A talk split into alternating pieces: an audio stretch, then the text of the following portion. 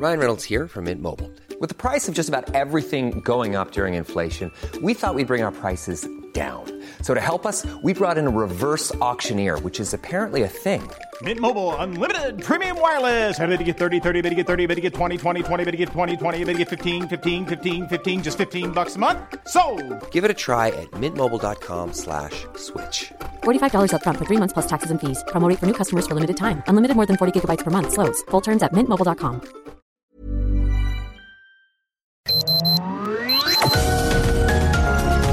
Heraldo Media Group presenta Sergio Sarmiento y Lupita Juárez.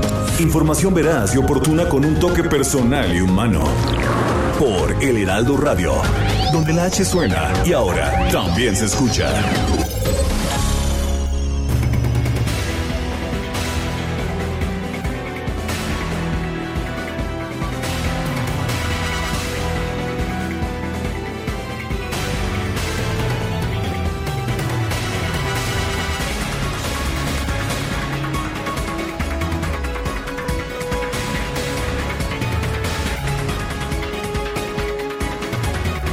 No hubo ni dolo, ni mala fe, ni error, es lo que dijo Agustín Caso Rafael, responsable de la auditoría de desempeño de la cancelación del Aeropuerto Internacional de México en Texcoco.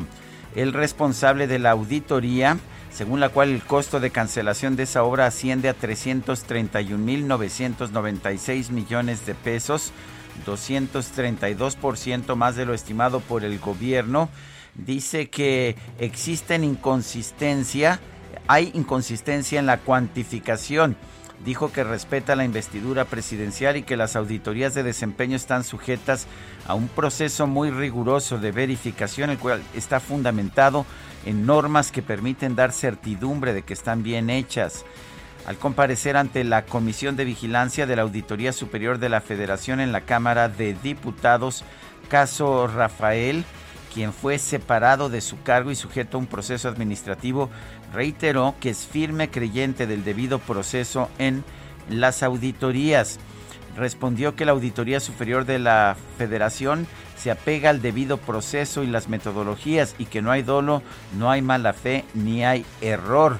Una vez entregada al Congreso y al ente auditado, lo que hay es un seguimiento dijo que está consciente que estas cifras tan importantes estimadas deben ponerse en un debido contexto inclusive de comunicación social. Agustín Caso Rafael dijo que es muy respetable la posición del secretario de Hacienda, Arturo Herrera, en el sentido de que 75% de la cantidad reportada por la auditoría es errónea y que sus consideraciones y análisis serán debidamente tomados en cuenta en el proceso de seguimiento pero dijo que nadie está mintiendo y que no hay dicotomía al respecto de si una u otra visión es la correcta. Una visión obedece una metodología, una ve la cancelación con perspectiva amplia y la otra de, de manera acotada y estricta. Dijo que lo expuesto por la auditoría no son cifras definitivas, sino que se trata de estimaciones porque es la naturaleza misma del proceso. Son las 7 de la mañana, 7 de la mañana con 2 minutos. Hoy es miércoles 10 de marzo de 2021. Yo soy Sergio Sarmiento. Quiero darle a usted la más cordial bienvenida a El Heraldo Radio. Lo invito a quedarse con nosotros, aquí estará bien informado. También podrá pasar un rato agradable ya que siempre hacemos un esfuerzo para darle a usted el lado amable de la noticia, siempre y cuando la noticia lo permita. Guadalupe Juárez, allá en la sana distancia, en la hermana República de Coajimalpa. ¿Qué nos tienes esta mañana? Hola, ¿qué tal? Qué gusto saludarte, Sergio Serviento, amigos. Bienvenidos a la información en esta mañana súper bonita, muy agradable, espectacular, ya muy soleada, por cierto, acá en la zona poniente de la Ciudad de México. Les tengo información que tiene que ver con una destitución. Es una destitución del jefe de la policía bancaria tras la detención de periodistas. Se acordarán ustedes en esta movilización del 8M. La jefa de gobierno de la Ciudad de México, Claudia Sheinbaum, informó que tras la detención de cuatro fotógrafas en las instalaciones de la estación del Metro Hidalgo durante estas movilizaciones, ella fue la que solicitó la sustitución de los mandos que participaron y de el mismo director general de la Policía Bancaria e Industrial, José Arturo Blanco Hernández. dijo que había pedido la destitución de este jefe de la policía y siempre que se actúe con abuso policial va a estar ahí, dice la jefa de gobierno, que va a ser la primera y que entonces pues no solo pidió la destitución de quienes participaron, sino del mismísimo jefe de la policía bancaria. Dijo que pues ni modo, ¿no? Que lo conocía ya desde hace algún tiempo pero pues que no se puede permitir el abuso policial aquí en la Ciudad de México y menos contra periodistas. Dijo, yo no estoy de acuerdo, estoy contra de, eso y por ello el jefe Blanco, entre otras, entre otras razones, fue sustituido. Eh, hay por ahí algunos señalamientos también de acoso, pero bueno, pues eh, tal vez eh, a eso se refería la jefa de gobierno. Por lo pronto, lo concreto es este tema de las periodistas. Y bueno, Blanco Hernández había sido sustituido por el Pidio de la Cruz Contreras, de hecho, hace unos días. En otros temas, se anuncia que hoy se publica en el diario oficial de la Federación la ley de la industria eléctrica. Esta sí se movió con rapidez, era una iniciativa eh, preferente del presidente Andrés Manuel López Obrador.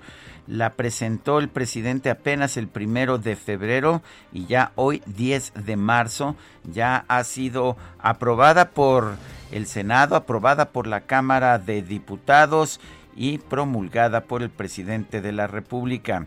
Jesús Ramírez Cuevas, coordinador general de comunicación social de la presidencia, informó que el decreto ha sido publicado en el Diario Oficial de la Federación este 10 de marzo. Aseguró que con ello los mexicanos avanzan en la defensa de la soberanía energética y se fortalece la CFE a la par que se sigue consolidando la industria eléctrica como motor de la economía nacional. Y bueno, pues ya conoce usted las críticas. Eh, lo que hace esta ley fundamentalmente es que da preferencia a las compras de electricidad generada por la Comisión Federal de Electricidad, electricidad que es más cara y más sucia.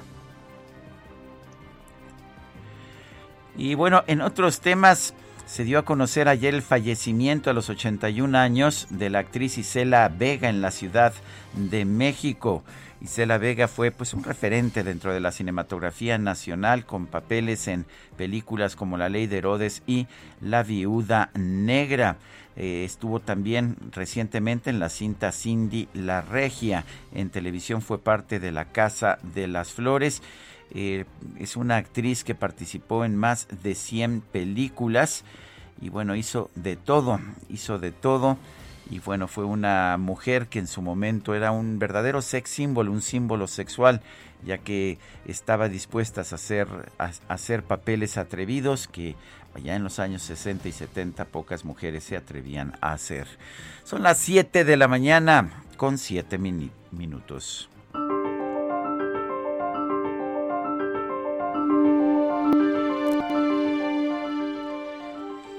Feminismo es la noción radical de que las mujeres son seres humanos. Cheris Kramarae.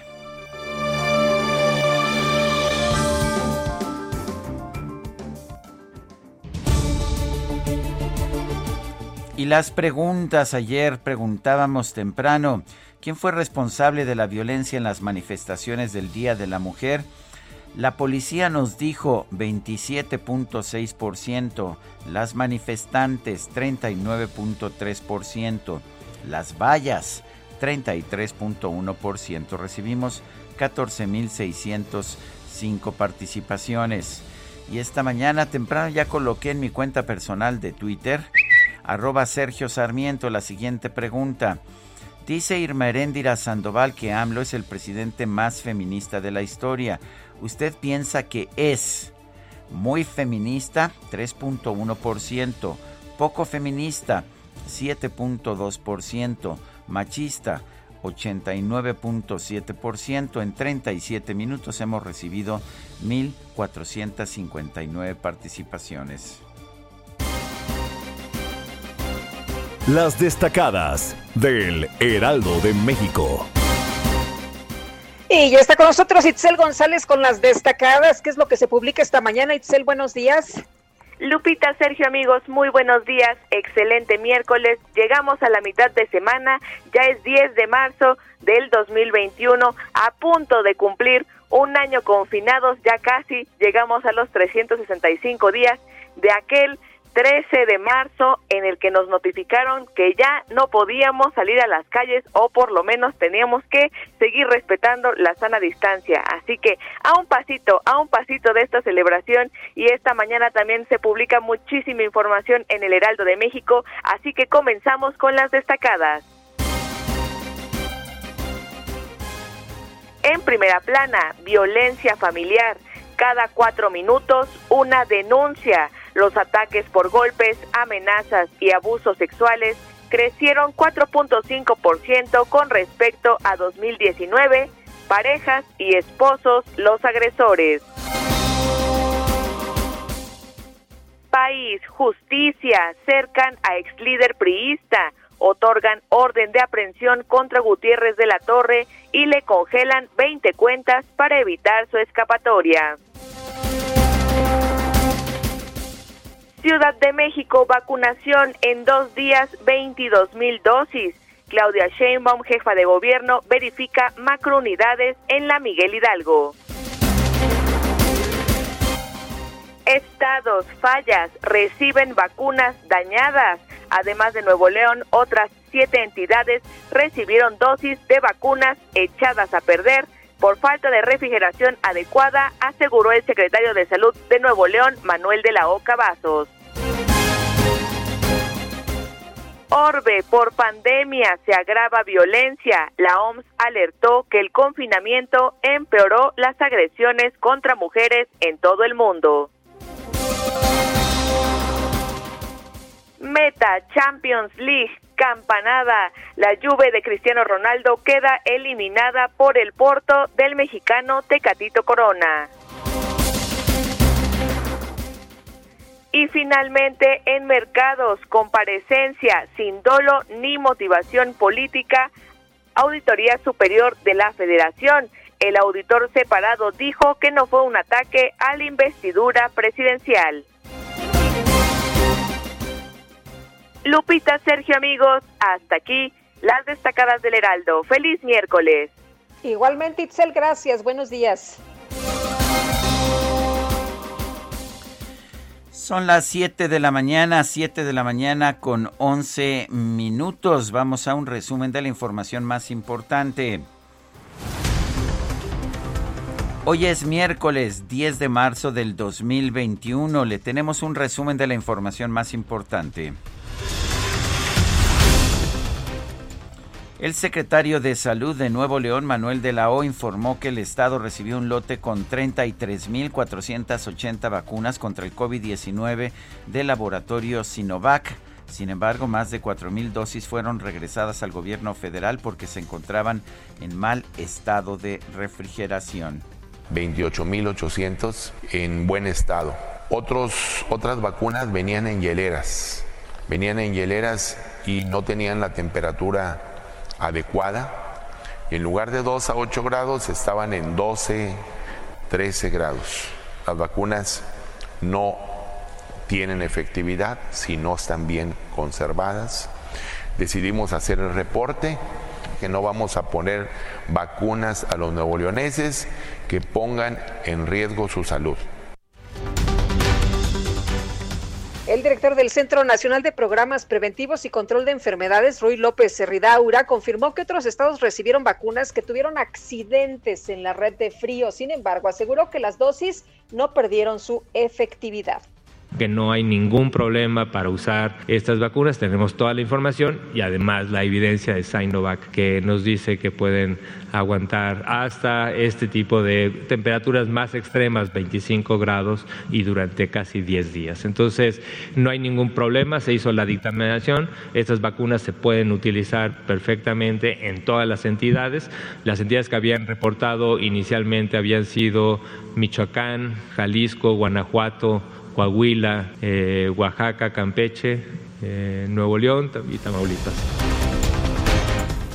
Por otro lado, el doctor López Ridaura señaló que este miércoles el subsecretario de Prevención y Promoción de la Salud, Hugo López Gatel, podría retomar algunas de sus actividades de manera virtual. El, doctor López Gatel está ahora sí asintomático totalmente, totalmente recuperado, 100%. Digo, está y ya con muchos deseos de, salir, con muchos deseos también ya de por lo menos empezar las participaciones eh, virtuales eh, y es muy probable que ya a partir de mañana empiece ya en, en, sesiones virtuales este, y espero yo pronto, igual en esta misma semana, con, con apariciones presenciales. El secretario de la Defensa Nacional, Luis Crescencio Sandoval, informó que dio negativo a una nueva prueba de COVID-19, por lo que ya se prepara para reincorporarse a sus actividades normales. En su reporte diario, la Secretaría de Salud Federal dio a conocer que en todo el país ya suman 191.789 muertes por COVID-19, así como 2.137.884 casos confirmados. El director general de Birmex, eh, Pedro Centeno Santaella, informó que este martes llegó al Aeropuerto Internacional de la Ciudad de México un nuevo lote con 600.600 vacunas contra el COVID-19 de la farmacéutica Pfizer. El Consejo Coordinador Empresarial destacó que este martes comenzó el proceso de vacunación contra el COVID-19 en el estado en el estadio Nemesio Díez de Toluca en el Estado de México. Esto representa un programa piloto de colaboración entre el sector salud y la iniciativa privada para inmunizar la población. Espero que le hayan pedido permiso a Guadalupe Juárez, que es la diabla mayor allá en el Nemesio 10. y es que yo si le voy, le voy al Toluca y qué bueno que esto esté funcionando pues eh, así, de esta forma, en colaboración, Sergio, y ojalá que sea muy muy, muy rápido, porque por ejemplo hemos visto en eh, otros estados de la República, empezó la vacunación en Oaxaca, la gente ha tenido que estar, no sé, más de 10 horas, en Zacatecas un verdadero lío, un caos, un relajo. Vamos a ver cómo funcionan el día de hoy las cosas. Y el secretario de Hacienda, Arturo Herrera, afirmó que una vez que se alcance una proporción de entre 70 millones y 80 millones de mexicanos vacunados contra el COVID-19, la economía va a retomar su ritmo de crecimiento previo a la pandemia. El problema es que el ritmo actual de vacunación para alcanzar los 80 millones, pues serían por lo menos 4 o 5 años. O sea que esperemos que aumente el ritmo de vacunación y que no se les calienten las vacunas en el en el camino. No no vale la pena porque hay quien le echa la culpa al ejército, pero el ejército qué experiencia tiene en la distribución y transporte de vacunas, ¿verdad? En pues fin. El secretario general de la Organización para la Cooperación y el Desarrollo Económicos, José Ángel Gurría, pidió al gobierno de México que mantenga las regulaciones estables y previsibles para atraer inversión privada al país. La Secretaría de Energía publicó en el diario oficial de la Federación la reforma a la ley de la industria eléctrica luego de que fue aprobada por ambas cámaras del Congreso de la Unión. Hay cosas importantes y entonces pues son aprobadas de manera rápida. En fast track. Así es. El Consejo Coordinador Empresarial dio a conocer que una gran cantidad de empresas, además de la Comisión Federal de Competencia Económica y órganos internacionales como Greenpeace, ya preparan acciones legales contra la reforma a la ley de la industria eléctrica. La Confederación Patronal de la República Mexicana advirtió que imponer una nueva ley de la Fiscalía General de la República atenta contra la autonomía de esa institución y lo más grave, desatiende a las víctimas de delitos en el país. El Pleno de la Cámara de Diputados aprobó la minuta con la que se expide la Ley General de Educación Superior y se abroga la Ley para la Coordinación de la Educación Superior. Durante su comparecencia ante la Cámara de Diputados, el auditor especial de desempeño de la Auditoría Superior de la Federación, Agustín Caso, responsable de la estimación del costo de la cancelación del nuevo aeropuerto en Texcoco, negó que haya dolo o alguna motivación política en la realización de ese estudio. Dice que no hay error. Destacó también que el proceso de cancelación del nuevo aeropuerto de Texcoco podría finalizar en 26 años. Sí, en 26 años, por lo que aún no se puede presentar una cifra definitiva sobre un daño materializado. Sí, es como el Fobaproa. El costo se pagará a lo largo pues de estos 26 años. Oye, pero al presidente ya ves que no le gusta el Fobaproa, ¿no? Muchos años pasó señalando justamente que esto había sido pues un atentado en contra de los mexicanos y ahora pues parece que también, también este gobierno tendrá su fobaproa. Bueno, y por otra parte, el titular de la Unidad de Inteligencia Financiera, Santiago Nieto, se reunió con la Comisión de Transparencia y Anticorrupción de la Cámara de Diputados para revisar el proceso de desafuero en contra del gobernador de Tamaulipas, Francisco García Cabeza de Vaca. En el encuentro, Santiago Nieto rechazó exponer las investigaciones que dieron origen a la solicitud de desafuero en contra del gobernador de Tamaulipas, ya que esa acción, dijo, violentaría el debido proceso. Sergio Arturo Ramírez, abogado de Rosario Robles, exsecretaria de Desarrollo Social, informó que la exfuncionaria va a intentar convertirse en testigo colaborador de la Fiscalía General de la República en el proceso en su contra por la estafa maestra.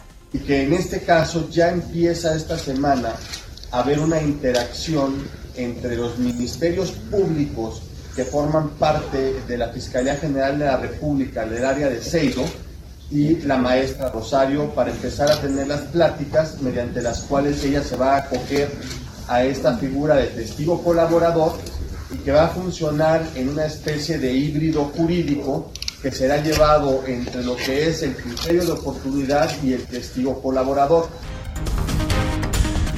Una corte de distrito en los Estados Unidos rechazó una solicitud de habeas corpus los procesos de habeas corpus son para proteger derechos individuales cuando estos han sido violentados en un proceso judicial. Lo que argumenta la defensa de Joaquín El Chapo Guzmán es que su cliente fue detenido ilegalmente y bajo condiciones crueles e inhumanas equivalentes a tortura mental y física.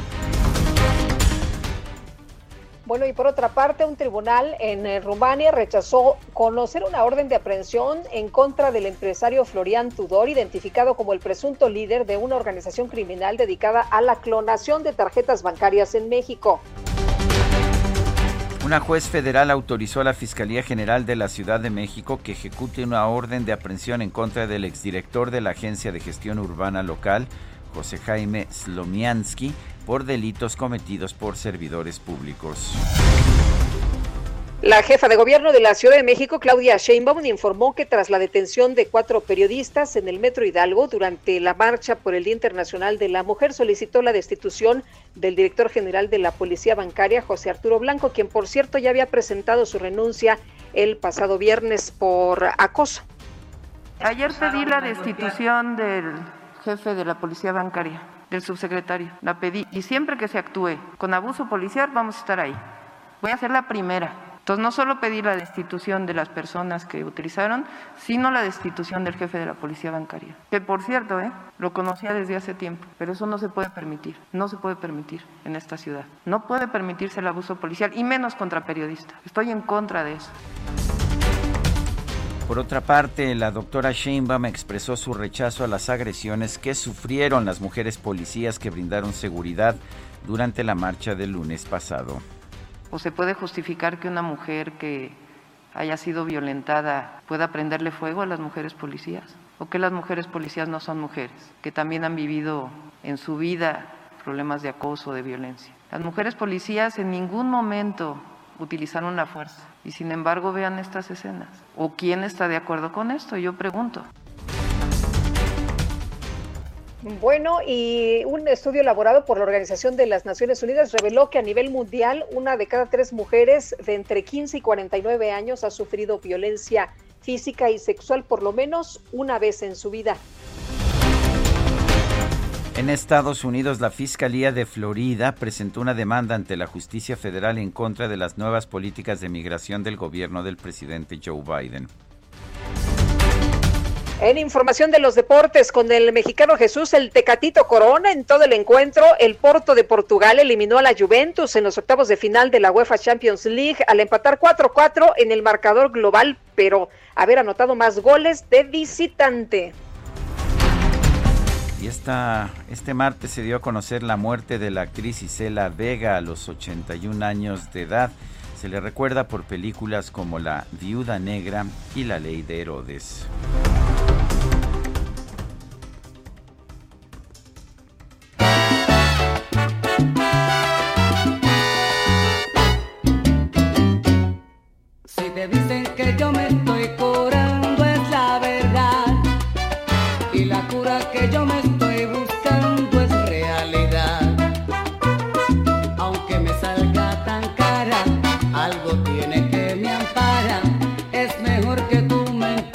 Pues qué te digo, Guadalupe, no es viernes al cero, pero ya se nos pegó Frankie Ruiz y es que es su cumpleaños.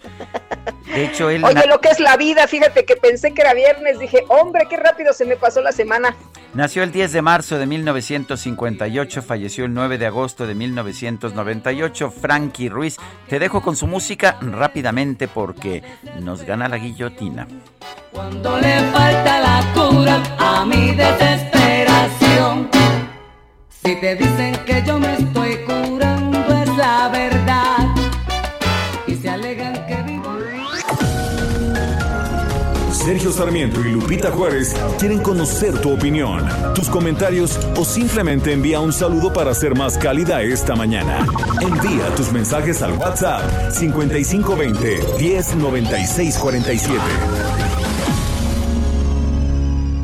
Heraldo Radio, la HCL se comparte, se ve y ahora también se escucha.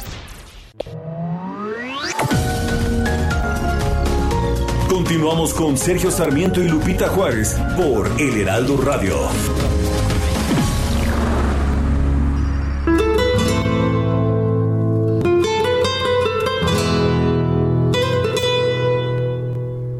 Montiel nació un día como hoy, en 1928, en Campo de Criptana, municipio español perteneciente a la provincia de Ciudad Real, España. Fue una actriz de cine, cantante y productora cinematográfica, considerada el rostro más bello del cine español. Su estatus de estrella internacional llegó en 1958 al protagonizar la película La Violetera, en donde se convirtió en una de las actrices mejor pagadas del mundo y en los siguientes 15 años protagonizó únicamente melodramas musicales pensados para ella. Sara Montiel llamó la atención de la industria cinematográfica mexicana, que vivía su época de oro, y pronto se convertiría en una de las figuras cotizadas del momento junto con Dolores del Río, María Félix, entre otros artistas.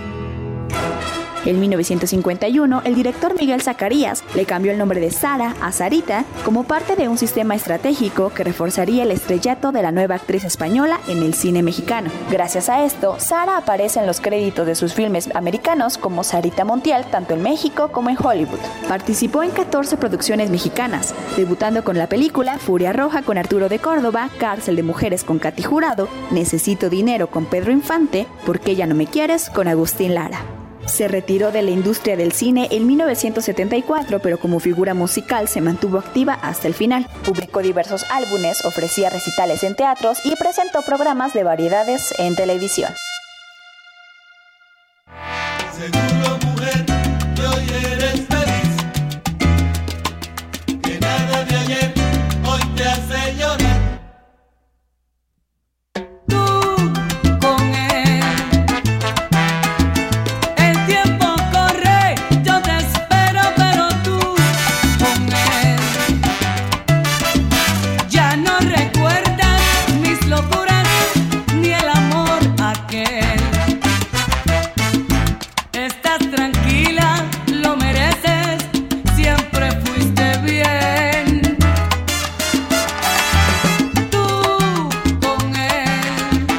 Esta se llama Tú con él. Con anterioridad habíamos escuchado La Cura. Frankie Ruiz, uno de los grandes de la salsa, nació el 10 de marzo de 1958 y como muchos, como muchos de los salseros originales, no era latinoamericano. Él nació en Nueva Jersey.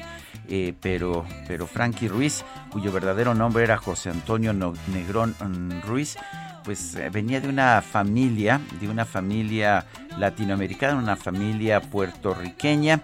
Y bueno, pues esto hizo que dentro de la cultura puertorriqueña de Nueva York ayudara a forjar la salsa. te quería cada día más y más. Un gran cantante, ¿no es así, Guadalupe? Sí, cómo no, y la verdad es que la música es sensacional, Sergio, para echar un buen bailongo ya desde esta mañana. Oye, los mensajes, Amy Shehoa dice discursos, flashes, quejas, distractores, es todo lo que tiene este gobierno, pero ninguna solución concreta para los grandes problemas que prometió resolver. Ya nos veremos en las urnas. Saludos cariñosos. Isabel Reyes nos dice de Frankie Ruiz, era bello, con una voz tan linda, me gusta más que todos los demás, no sabía quién era hasta hace poquito y desde entonces no puedo dejar de escuchar eh, La Rueda, tú con él, La Duda, etcétera. Lo amo, Frankie Ruiz. ¿Cómo ves, Guadalupe? Es que tiene muchas muy buenas, ¿no? Estoy completamente de acuerdo. Sí, sí, sí. Eh, dice eh, Patricia todos los días, hola, buen día, Sergio Lupita, saludos afectuosos a ustedes y a todo el equipo de trabajo. Deseo un excelente día y preparándome para escucharlos desde Tequisquiapan, allá en Querétaro. Saludos a todos nuestros amigos por allá en Querétaro.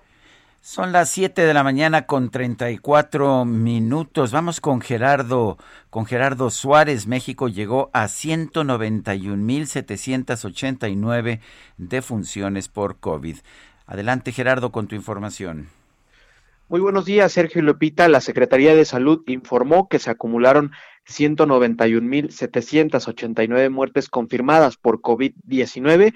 Esto es 866 más que el día anterior. En el caso de los contagios, llegamos a 2.137.884 casos confirmados, 7.407 más que el día anterior. Y en el caso de la vacunación, ayer el director del Senaprese, Rui López Ridaura, informó que se aplicaron 202 mil dosis de vacuna contra COVID-19 hasta el corte de las 16 horas y se acumulan 3.1 millones de vacunas aplicadas en nuestro país. Y bueno, para generar más formas de protección contra la epidemia, investigadores del Instituto Politécnico Nacional crearon una mascarilla nasal. El científico Gustavo Acosta, coordinador de este proyecto, explicó que la cubierta para la nariz se creó con el objetivo de disminuir los contagios al realizar actividades que, que implican retirarse el cubrebocas,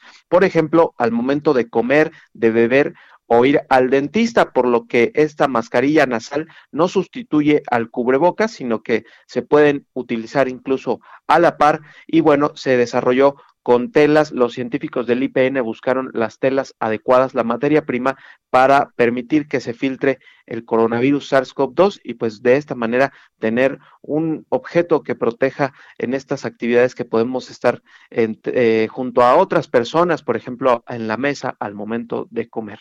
Esta es la información que les tengo. Bueno, pues muchas gracias Gerardo, Gerardo Suárez por esta información. Buenos días. Buenos días. Y dice la neta del planeta, mientras otros países utilizan la ciencia para hacer vacunas, naves espaciales, etcétera, ahora el IPN solo le alcanza para cortar un cubrebocas a la mitad. Excelente aplicación de la ciencia y la tecnología, ni hablar. Bueno, pues ahí están las opiniones de nuestros amigos esta mañana. Arturo Herrera, secretario de Hacienda y Crédito Público, indicó que los contratos para la adquisición de vacunas que tiene México es 60% mayor de las que se necesita para vacunar a la población. Laura Quintero, adelante. Hola Lupita, Sergio, buenos días. Qué gusto saludarlos a ustedes y a su público. Aquí es Lupita. Eh, ayer el secretario de Hacienda comentó que México hasta ahora ha contratado 234 millones de vacunas. Sin embargo, como algunas de estas dosis son dobles, eh, dijo que este total alcanza para vacunar a 135 millones de personas dijo, tenemos vacunas para eh, vacunar a toda la población, ya que en México solo somos 126 millones. Sin embargo, tomando en cuenta que no se va a vacunar a los menores de edad, eh, solo en México se, vacuna, se van a vacunar 84 millones de personas, por lo que los 135 millones eh, de dosis que tienen contempladas hasta ahora, pues es más de 60, cerca de 60% más de lo que México necesita. En este sentido, Sergio Lupita, eh, el secretario de Hacienda, dijo que la vacuna va a ser lo mejor para la salud, pero también para la economía. Sin embargo, eh, hace la semana pasada, justo el viernes, el subsecretario Gabriel Llorio dijo que para agosto preveían tener 80 millones de personas vacunadas. El secretario de Hacienda ayer modificó este pronóstico y dijo que esperan que sea para junio. Sin embargo, para como estamos viendo la implementación de la vacuna y reconoció que en estos momentos ya tienen un buen número de vacunas, pero ahora les faltan manos. Entonces, Sergio Lupita, no sabemos bien cuándo van a, alcanzar este monto que ellos han pronosticado de 80 millones de personas vacunadas. Sin embargo, lo que sí pudo garantizar es que al menos los contratos que tienen hasta el momento pues sobrepasan el, el porcentaje de, personas que se necesitan vacunar, aunque también en algún momento podría eh, pues fallar la distribución. Muy bien, muchas gracias por el reporte, Laura. Muy buenos días. Muy buenos días, hasta luego. Hasta luego. Estaba leyendo un tuit de Paco Moreno, del doctor Paco Moreno, del Centro Médico ABC, en el que señala que se aplican en México 40 mil vacunas diarias cuando se requieren más de 450 mil para lograr la inmunidad. Y dice él que lejos, muy lejos de la meta que deberían tener la estrategia de vacunación en el tercer país con más fallecidos en el mundo, es lo que escribe este especialista. El secretario de Salud de Nuevo León, Manuel de la O, dijo que el caso de las vacunas dañadas en el estado por falta de refrigeración adecuada no es el único en el país. Daniela García, adelante. Muy buenos días, Sergio, Lupita. Así es, el día de ayer el secretario de Salud del Estado reveló que el caso de las vacunas dañadas aquí en el Estado por falta de refrigeración adecuada no sería el único que se ha dado en el país. El funcionario detalló que en total estarían hablando de ocho estados que han recibido dosis de vacunas dañadas por no estar refrigeradas correctamente. Mencionó a Jalisco, Coahuila, Campeche, Michoacán, Tamaulipas, Oaxaca, Guanajuato y Nuevo León. Esto pues, en el caso de Nuevo León llegaron 33.480 vacunas de Sinovac provenientes de China. De estas, 4.680 dosis estaban dañadas al ser mal refrigeradas, por lo que estas vacunas serán enviadas de regreso a la federación, ya que no quieren aplicarlas a adultos mayores como estaba planeado en un inicio, ya que desconocen el daño que podría ocasionar. Sin embargo, el secretario de Salud del Estado aseguró que si las autoridades federales quieren usarlas para otra cosa, pueden utilizarlas. Sin embargo, pues la autoridad de Nuevo León no quiere hacer uso de ellas. El secretario también reveló que se puso en contacto con sus homólogos en otros estados y cada estado estaría haciendo lo correspondiente con estas vacunas dañadas. Por lo pronto, él solamente pidió que las vacunas se resguarden correctamente. Daniela, muchas gracias. Al contrario, muy buenos días.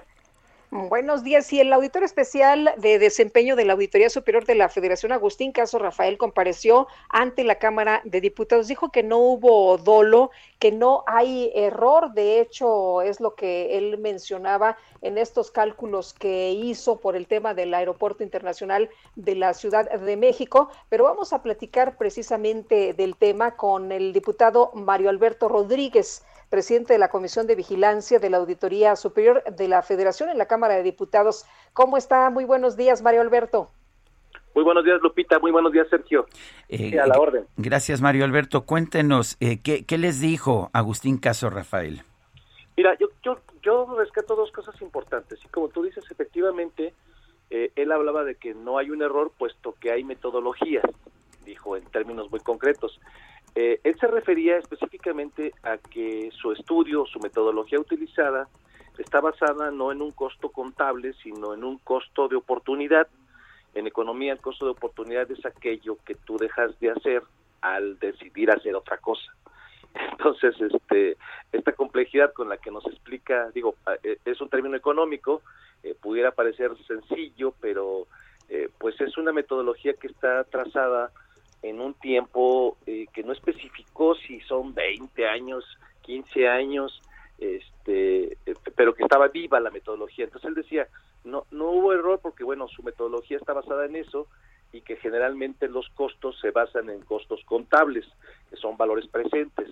Entonces, eh, eso es lo que específicamente relativamente se, se refirió a la metodología. Y segundo, cuando se le preguntó eh, respecto al documento que publicó, si se le forzó, si se le obligó, él decía que en su vida de funcionario público jamás había recibido alguna presión o que había que hubiera decidido hacer algo en función de otras personas. Entonces, este, bueno, pues son son elementos que nosotros nos quedamos. Eh, la unidad de evaluación y control habrá tomado nota de este de esta comparecencia y ellos tendrán que seguir la eh, investigación ya relativa a su situación administrativa en la auditoría.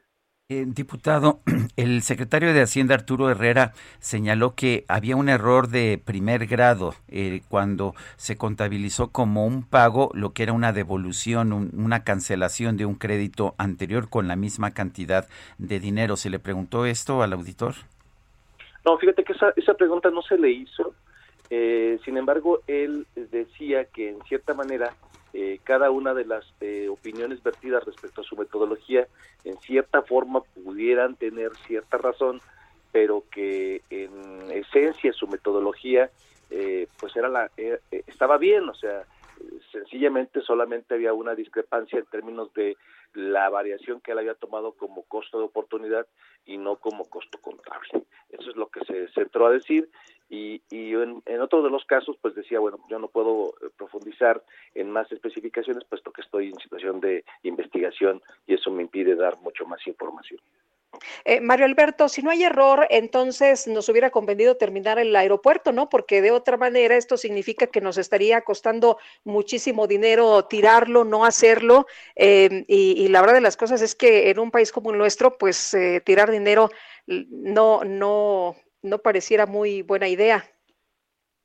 Pues eh, a, ver, yo, bueno, yo todavía ayer me quedé eh, revisando un poco sus variables, sus indicadores que él había puesto y tienen que ver con valores futuros, es decir, con aquello que eh, dejamos de hacer por, eh, ahora sí, por, por terminar el aeropuerto, que es lo que se perdió o que es lo que él infiere o deduce que se pudo haber perdido. Eh, esto es un poco relativo, pero bueno, estamos en, en ese análisis ahorita con la información que nos dejó ya en términos de la metodología utilizada. Diputado, ¿cómo, ¿cómo lo sintió? ¿Cómo sintió al auditor? ¿Tranquilo? Porque finalmente le ha llovido. Sí, yo, yo, mira, yo lo noté tranquilo en términos de que, en primera, bueno, aceptó la comparecencia aún estar estando separado de su cargo por esta investigación que se le está practicando. Él aceptó estar y, y también puso en la mesa que cuantas veces sea necesario que él eh, pudiera asistir para dar su información y, y, dar elementos de juicio, pues él iba a estar presente con nosotros cuando se le requiriera. Me parece que en esa parte pues mostró cierta tranquilidad eh, y, y, bueno, pues eh, en parte nos dijo eh, lo que él piensa y se refiere a su metodología, pero en parte también nos omitió algunas cosas debido a la investigación que se le está realizando. Entonces, un poco en ese sentido se realizó toda la comparecencia. Bueno, pues... Muy bien. Adelante, Lupita. No, y entonces, ¿qué, qué sigue ahora, eh, eh, diputado? ¿Van a, ustedes de todas maneras van a seguir revisando los datos, las cifras? Sí, efectivamente. Nosotros por la parte de la Comisión de Vigilancia estamos citando ya, tenemos una agenda de mesas de trabajo con cada uno de los eh, auditores especiales de la auditoría y estaremos revisando cada uno de los informes. Por otro lado, la investigación que realiza la Unidad de Evaluación y Control respecto a este en particular caso eh, está, está en curso y habrá de pronto informar de cuáles son las medidas si hay alguna sanción respecto a la publicación de la carta que hizo cuando señalaba que había algún error, ¿no? Este, esta es la parte que nosotros este, nos interesa que se aclare y que llegue a buen término. Muy bien, pues estamos pendientes entonces. Muchas gracias. Buenos días. Al contrario, Lupita, gracias a ustedes, Sergio. Buenos días. Hasta luego, Mario Alberto Rodríguez, diputado de Movimiento Ciudadano, presidente de la Comisión de Vigilancia de la Auditoría Superior de la Federación en la Cámara de Diputados. Vamos con Mónica Reyes, nos tiene información. Adelante, Mónica. Muy buenos días, ¿qué tal amigos? ¿Cómo están? Sergio Sarmiento, Lupita Juárez, gracias por el espacio. Vamos a platicar con Dina Marín y Dina Marín siempre nos trae buenos regalos, buenas noticias, muy buena información. Hoy, hoy de qué se trata, mi querida Dina. Hola, un gusto. ¿Cómo está su vida amorosa, su vida sexual? No lo contesten, es para ustedes. Eh, vale la pena mejorarla y hay que hacer uso de la ciencia que ha habido muchos avances. El día de hoy, el negro es el nuevo azul, black is the new blue y les voy a dar el teléfono que seguro estoy lo van a estar marcando en segundos. 800 230 mil. Lo repito, 800 230 mil. Esto eh, nos va a ayudar mucho a reactivar nuestra vida sexual, a mejorar en potencia, en vigor. Fíjate que con productos o medicamentos como los de antes, como aquellas sí. pastillas azules de hace tiempo, eh, se lograba aumentar la actividad amorosa, la actividad uh -huh. sexual. Sin embargo, el efecto era muy breve y además de eso tenía efectos secundarios. Lo de hoy es absolutamente confiable, sin efectos secundarios uh -huh. y es el nuevo azul. Es el negro, el nuevo azul y justamente nos va a dar cero efectos secundarios y un efecto prolongado y duradero. Así que yo ya les platiqué, tienen que experimentarlo no puedo dar muchos detalles, pero se van a enamorar. Ya Sí. después de esto, créanme, su vida van a despertar de buen humor. 800 23 mil tienen que aprovechar porque además te traigo sorpresa. Sí, ya una sonrisa. Vi en todos nuestros amigos radioescuchas porque dicen, oh, la solución ha llegado. ¿Cuáles son las sorpresas, Dina? Hoy compras uno y el segundo gratis. Muy Así que no se pierdan este momento, marquen 800 23 Pues a marcar, ahí tienen el número, queridos amigos. Gracias, Dina. Regresamos con ustedes. Buenos días, Sergio Lupita. Gracias, Mónica Reyes. Y adelante, Lupita. En la conferencia de prensa, el presidente López Obrador recomendó que no se persiga a nadie luego de lo ocurrido en las marchas del 8 de marzo aquí en la Ciudad de México, pero vamos a escuchar cómo lo dijo. Mi opinión es de que no eh, se persiga a nadie porque encima eh, de todo van a este, sentirse víctimas. No eh, este, debe de haber ningún castigo. Yo creo que el castigo en este caso es la condena pública por lo que hicieron. La gente no ve bien eso, el uso de la violencia. Además, es un contrasentido. Bueno, pues ahí parte de lo que dice el presidente en la mañanera. Son las 7.50. Vámonos con Javier Ruiz. Está ya en Insurgentes Norte. Adelante. Hola, Sergio Lupita, ¿qué tal? Excelente de mañana. Con información viene de la zona norte de la Ciudad de México, donde pues ya tenemos bastantes eh, problemas eh, viales, al menos para quien transita, del perímetro del paradero del metro Indios Verdes, y esto en dirección hacia los ejes 5 eh, norte, el eje 4 norte de la avenida Eúscaro. El sentido opuesto todavía el avance es bastante aceptable. También tuvimos la oportunidad de recorrer parte de la avenida Vía Morelos, ya el avance es eh, lento, al menos para quien deja atrás la zona del Peñón y esto en dirección hacia el perímetro de Avenida Hidráulicos. El avance bastante complicado, principalmente pues llegando a la zona de Tuxtepec, esto debido al transporte público. El sentido opuesto, el avance es un poco más aceptable, los principales rezagos justamente llegando tanto a la incorporación con la vía Morelos, que sea la autopista o la carretera México-Pachuca. De momento, Sergio Lupita, el reporte que tenemos. Muchas gracias, Javier Ruiz. Estamos atentos, hasta luego, buen día. Buenos días, y Augusto Tempa desde Periférico. Augusto, ¿qué tal? ¿Qué tal, Sergio Lupita? Muy buenos días. Les platico que ya tenemos movilizaciones por parte del Frente, eh, Frente Amplio de Transportistas.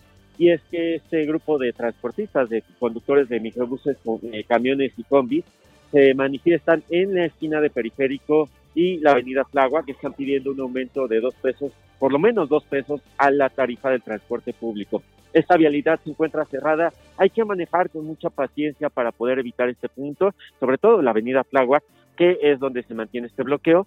Ya hay elementos de la Secretaría de Seguridad Ciudadana en este punto. Y otro de los puntos que también se está bloqueando en este momento es la Avenida Miramontes y Canal de Tasqueña. Así que hay que manejar con mucha precaución en este punto. También son integrantes eh, transportistas y les vuelvo a mencionar, están pidiendo el aumento de dos pesos hacia la tarifa del transporte público porque mencionan que la gasol bueno, en este caso el gas ha aumentado y ellos no han tenido un aumento en la tarifa. Por lo pronto es la información que yo les tengo. Bueno, Muy bien, pues muchas muchas gracias. Ah, perdón. Sí, es Augusto Atempa. Perdón, Lupita. Sí, gracias, Augusto. Muy buenos días. Muy buen día. Ese es el problema cuando no nos estamos viendo, ¿verdad? Para hacernos guiños, mi querida Guadalupe. Y eso es, funciona, pasa cuando estamos a sana distancia, Guadalupe Juárez. Eso pasa allá. cuando sucede. Eso pasa cuando sucede. Guadalupe Juárez en la hermana República de Coajimalpa. Y yo me encuentro aquí en las instalaciones del Heraldo, en, en, ah, precisamente la alcaldía de Benito Juárez. Y Alan Rodríguez, ¿dónde se encuentra? ¿Dónde estás, Alan? Cuéntanos. Sergio Lupita, muy buenos días. Nos encontramos en estos momentos en la Avenida de los Insurgentes, metros antes del paradero de los Indios Verdes, donde ya tenemos un bloqueo por parte de transportistas integrantes del Frente de Transportistas, están solicitando el incremento de la tarifa de dos pesos, además de la excepción del cobro por el uso de los CETRAN y subsidio al combustible. Debido a esta situación, tenemos completamente afectada la autopista México-Pachuca desde la zona de la presenta de Catepec y también el servicio de los. Este incrementando, sin duda alguna, bastante Uy, casi no se oye, Casi pero no bueno, se oye. tenemos En este fin. problema ya tan grave a esta hora ahí en la México Pachuca. Efectivamente, son las 7 de la mañana con 54 minutos. Les recuerdo, nuestro número de WhatsApp es el 55 2010 96 47. Repito, 55 2010 96 47. Regresamos en un momento más.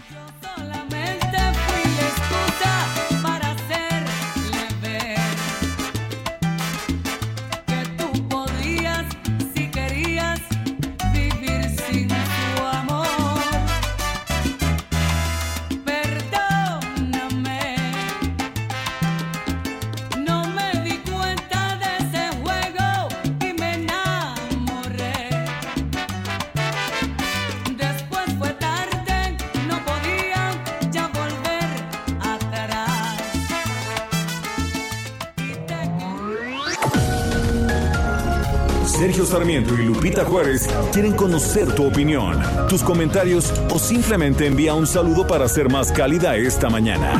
Envía tus mensajes al WhatsApp 5520 109647.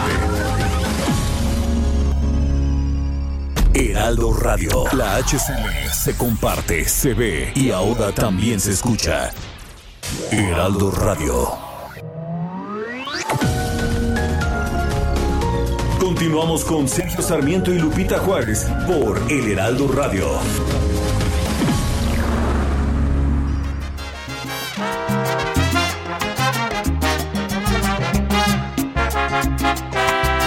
Una colilla de cigarro más.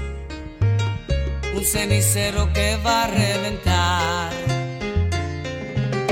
La misma historia triste y sin final. Acabar. Y la carcajada de otra madrugada.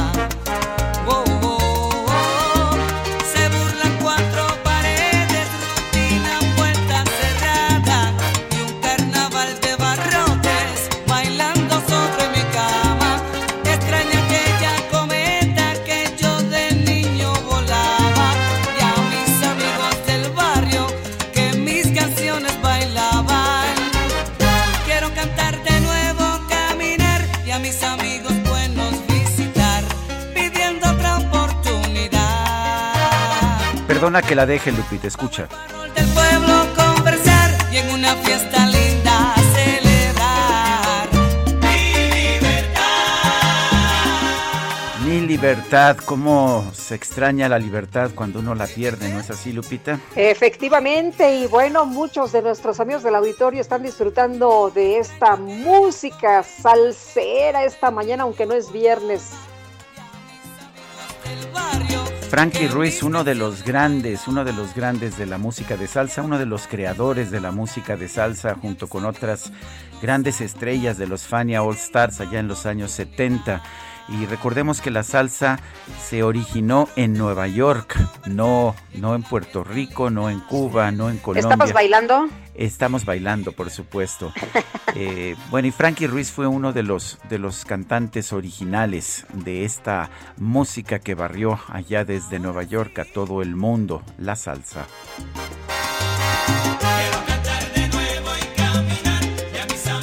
Pues cantemos, cantemos. Mi Cantemos. libertad. oh, Yo con esta me quedo, no sabes todo, ¿eh? Esta sí. ¿Hace cuánto que no bailamos, Guadalupe? Uy, uy, como, no sé. Ya ni digas, ya ni digas. ya ni ¿Te digo. acuerdas de aquellos tiempos, Guadalupe? Cuando uno salía los viernes en la nochecita echarse una buena bailada. Bueno, tenemos mensajes de nuestro público. Oye, antes de los mensajes, rapidito nada más para que nuestros amigos estén eh, atentos aquí en la Ciudad de México, los transportistas ya están cerrando Tlalpan a la altura de la estación de las torres del tren ligero, aguas para quienes vengan hacia el centro porque está cerrado. Y buen miércoles nos dice Rodolfo Contreras, el lento avance en la vacunación alentará también la recuperación económica en las peores manos en el peor momento. Dice Francisco 1955, mi admirada Lupita, ¿cómo que le vas al Toluca existiendo los gloriosos Pumas? No, no, no. Oye, ¿cómo le fue a los Pumas con Cruz Azul? Ya no me acuerdo. Ay, ¿Cómo le fue? Sí, a los Pumas con Cruz Azul este domingo. Bueno, ya mejor no digo, ¿verdad? Don Francisco, perdone, no me gusta restregar la herida. Eh, oye, pobre, pobre don Francisco, hombre. Pero yo sí le voy, le voy al Toluca, ¿eh? Yo sé, está completamente, está, está, está con, eh, es, es, es información pública, digamos, no es secreto en ningún lado. Oye, Catalina Torres nos dice a ustedes, a todo el equipo, muy buenos días, muy bonito día. Muchísimas gracias. Ah, fíjate, eh, ¿a qué me está diciendo? No, pero tú decías el Cruz Azul Cruz Pumas, Azul ¿no? Pumas, que fue este domingo, sí, pero Toluca también le ganó a Pumas, ¿verdad? De hecho, Fíjate. hubo alguien que no le ganara a Pumas esta temporada. Ay, ching, mejor no digo Vengan nada. para que aprendan. Son las ocho con cuatro minutos, vámonos al clima. El pronóstico del tiempo. Sergio Sarmiento y Lupita Juárez. Berenice Peláez, meteoróloga del Servicio Meteorológico Nacional de la Conagua. Adelante, buenos días. ¿Qué tal? Buenos días, Lupita Sergio y a todo su amable auditorio. Los saludo con gusto. Y les informo que este día un sistema de alta presión en niveles medios de la atmósfera mantendrá la onda de calor sobre entidades del occidente y sur del territorio nacional, con ambiente caluroso a muy caluroso en estados del noreste, oriente, centro y sureste de la República, incluida la península de Yucatán, por lo que esperamos temperaturas máximas de 40 a 45 grados Celsius en los estados de Nayarit, Jalisco, Michoacán y Guerrero, y de 35 a 40 grados Celsius en Sinaloa, Colima, Guanajuato, el suroeste del Estado de México, Morelos, el suroeste de Puebla, Oaxaca, Chiapas, Campeche y Yucatán. Respecto a las precipitaciones durante el día de hoy, se prevén lluvias puntuales fuertes en Baja California, así como intervalos de chubascos en Chiapas y Quintana Roo y lluvias aisladas en Veracruz, Oaxaca, Tabasco, Campeche y Yucatán. Por otra parte, una línea seca en el noreste del país provocará viento con rachas de 60 a 70 kilómetros por hora y posibles tolvaneras en Coahuila, Nuevo León y Tamaulipas. Se esperan vientos con rachas de 60 a 70 kilómetros por hora en Baja California Sur y viento de componente norte en el Istmo y Golfo de Tehuantepec, además de viento con rachas de 50 a 60 kilómetros por hora en el Golfo de California, eh, en Sinaloa, Durango, Yucatán y Quintana Roo. Les comento también que durante este día ingresará el nuevo Frente Frío, el número 41, al noroeste de México y va a interaccionar con una vaguada polar y con la corriente en chorro, por lo que va a ocasionar un descenso en las temperaturas y fuertes rachas de viento de 70 a 90 kilómetros por hora, con tolvaneras en la península de Baja California y noroeste del país, también el norte. Además, se presentarán lluvias puntuales fuertes en Baja California y la posible caída de aguanieve o nieve en la Sierra de San Pedro Mártir. Finalmente, para el Valle de México se pronostica cielo despejado y ambiente cálido durante el día sin lluvia en el Valle de México. Esperamos temperaturas máximas de 27 a 29 grados Celsius en la Ciudad de México y de 26 a 28 grados Celsius en la capital del estado. Estas han sido las condiciones del tiempo más significativas para el día de hoy, reportó Berenice Peláez desde el Servicio Meteorológico Nacional de la CONAGUA. Berenice, muchas gracias. Muchas gracias, que tengan buen día. Igualmente, y este 11 y 12 de marzo se va a llevar a cabo la edición número 84 de la Convención Bancaria que tiene como eje temático la banca como impulso del crecimiento económico 2021. Luis Niño de Rivera, presidente de la Asociación de Bancos de México, qué gusto saludarte como siempre, muy buenos días. Lupita, muy buenos días, un placer estar con ustedes. Gracias, Luis. Es una convención distinta, es una convención virtual y es en la Ciudad de México. ¿Qué va, qué va a haber y sigue siendo relevante esta convención? Estimado Sergio, muy buenos días, muchas gracias. Efectivamente sigue siendo el evento más relevante que tiene el sector privado en el año. Eh, el hecho de que sea virtual nos da una enorme oportunidad de incluir a muchas más personas. En Acapulco, como recordarás, el año pasado, el 13 de marzo, se cerró la convención con 1.200 personas asistiendo, todas presencialmente en un salón. Ahora tendremos una parte presencial y, y el resto digital y esperamos tener entre 4.500 y 5.000 personas conectadas, Sergio. Por lo siguiente, vamos a tener dos plataformas. En una de ellas, los participantes que son integrantes del sector bancario, otros actores de la industria de los servicios financieros, proveedores, re, eh, reguladores y autoridades bancarias y una cantidad de personas que tienen interés en lo que sucede en el sector bancario. Pero por otro lado, en otra plataforma tenemos invitados estudiantes universitarios, a jóvenes construyendo el futuro que han trabajado en la banca, a migrantes a través del Instituto de Mexicanos en el Exterior y por ello vamos a tener una convención mucho más amplia y mucho más relevante en esta ocasión. Eh, Luis, con la afectación que hemos tenido por la pandemia, ¿cuál es la situación de la banca mexicana en estos momentos? Tenemos una gran fortaleza financiera en este momento, Lupita, con índices de capitalización de 17.7%, cuando el mínimo regulatorio es 10,5%.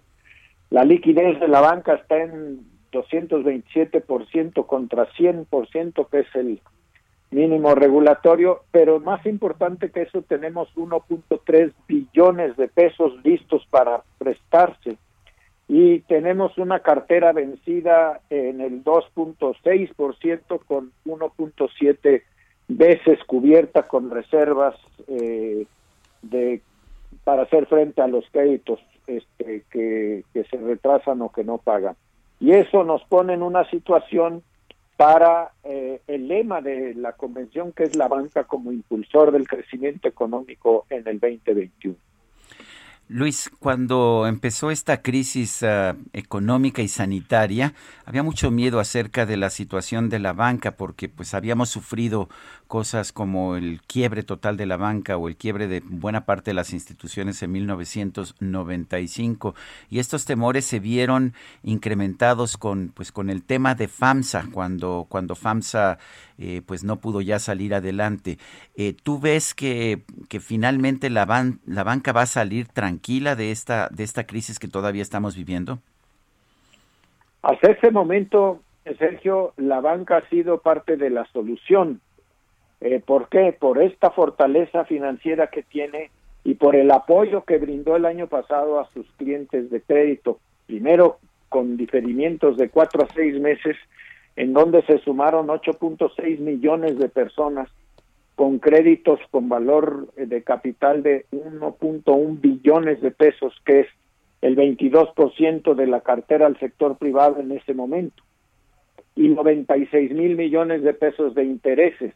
Eso duró hasta principios de septiembre, fines de agosto, y ahí ofrecimos reestructuras, y en las reestructuras se va a haber sumado como uno y medio millones de personas y eh, más o menos 450 mil millones de pesos. Eso quiere decir que la gran mayoría de las personas que tomaron diferimiento regresaron a su plan original de pago.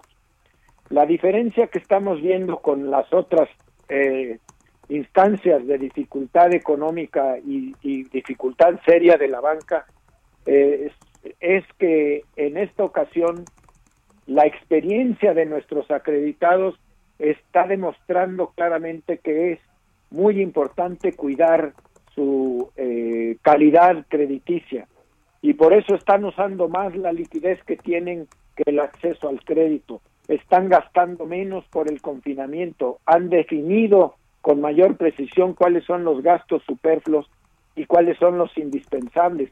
Y vemos una recomposición del marco personal eh, financiero y familiar, Sergio, que nos está dando un buen resultado desde el punto de vista de las finanzas de las personas físicas y de las empresas. ¿Cuáles son los planes para impulsar precisamente el crecimiento económico este año, Luis? Esa es una pregunta muy importante, Lupita, porque tenemos eh, todo esto que les digo que sigue en marcha, estamos reestructurando todavía una cantidad relevante de créditos que necesitan más plazo para pagar.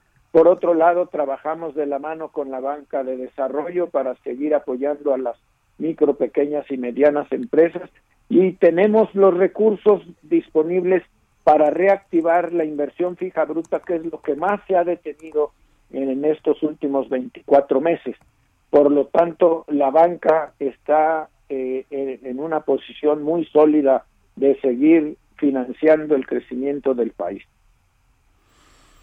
¿Qué, vamos a ver en esta convención bancaria? ¿Quiénes se van a presentar? ¿Qué, ¿Qué, vamos a aprender? Porque siempre hay conferencias muy importantes, además de, por supuesto, las que eh, sabemos que tenemos que escuchar del secretario de Hacienda, del, gobernador del Banco de México, del presidente de la República. Pero ¿qué más vamos a, a ver?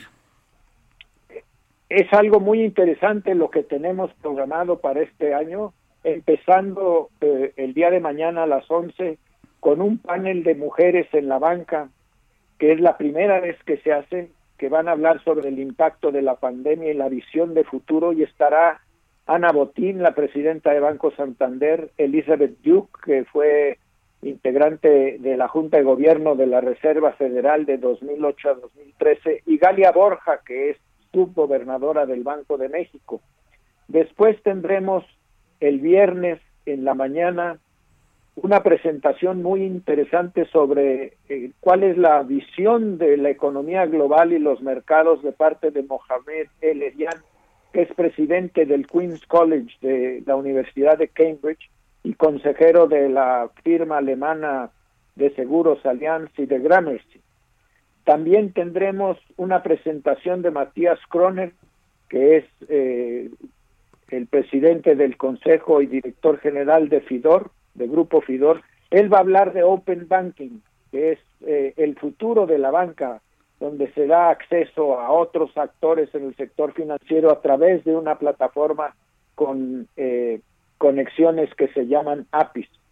Después una mesa de discusión muy interesante sobre la relación eh, entre México y los Estados Unidos con cuatro especialistas de talla internacional. Richard Haas, que es presidente del Consejo de Relaciones Exteriores, Rafael Fernández de Castro, que es director del Centro de Estudios México-Estados Unidos en la Universidad de California en San Diego, Duncan Wood, que es vicepresidente de Estrategia y Nuevas Iniciativas del Centro Woodrow Wilson, y el doctor Luis Rubio, que es presidente de México Evalúa. Después tendremos a Larry Fink, que es el CEO de BlackRock, eh, el fondo de inversión más importante del mundo, que va a hablar del camino hacia una economía de bajas emisiones y el futuro de las inversiones.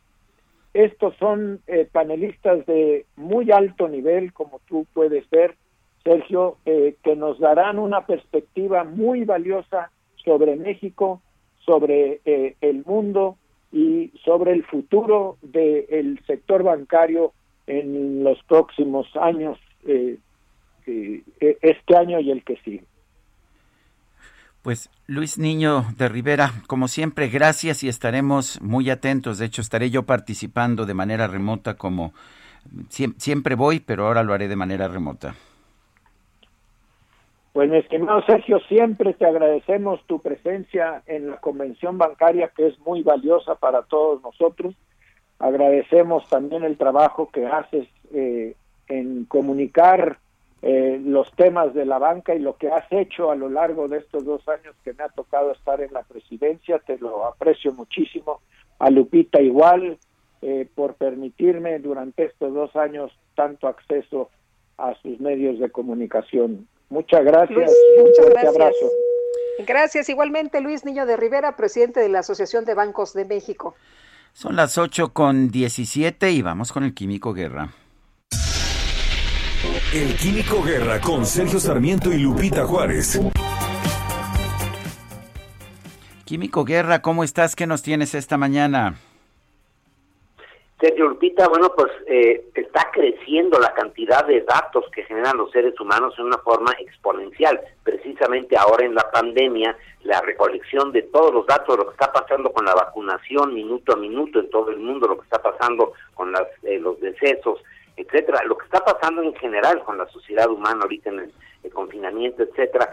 ¿Se imaginan, Sergio Lupita, guardar toda esta información, por ejemplo, todos los datos del Seguro Social en cuanto a eh, eh, derecho a dientes, decesos, camas, el número de hospital, etcétera, toda la información del IMSS o lo que contiene toda la librería del Congreso de los Estados Unidos en una cucharita de té o en un dedal lleno de proteínas, ¿se imaginan eso? Pues al continuar creciendo exponencialmente la cantidad de datos que producimos cada segundo, más y más información se almacena en menos y menos espacio. Fíjense que sabemos ahora que la famosa nube se va a quedar sin espacio si no se amplía esta capacidad. Pues ahora investigadores del laboratorio Whiteside de la Universidad de Harvard, liderados por el doctor Brian Cafferty, han descubierto una nueva forma de almacenar datos en Lupita que es verdaderamente extraordinaria. Por millones de años y una vez escrita no usa energía.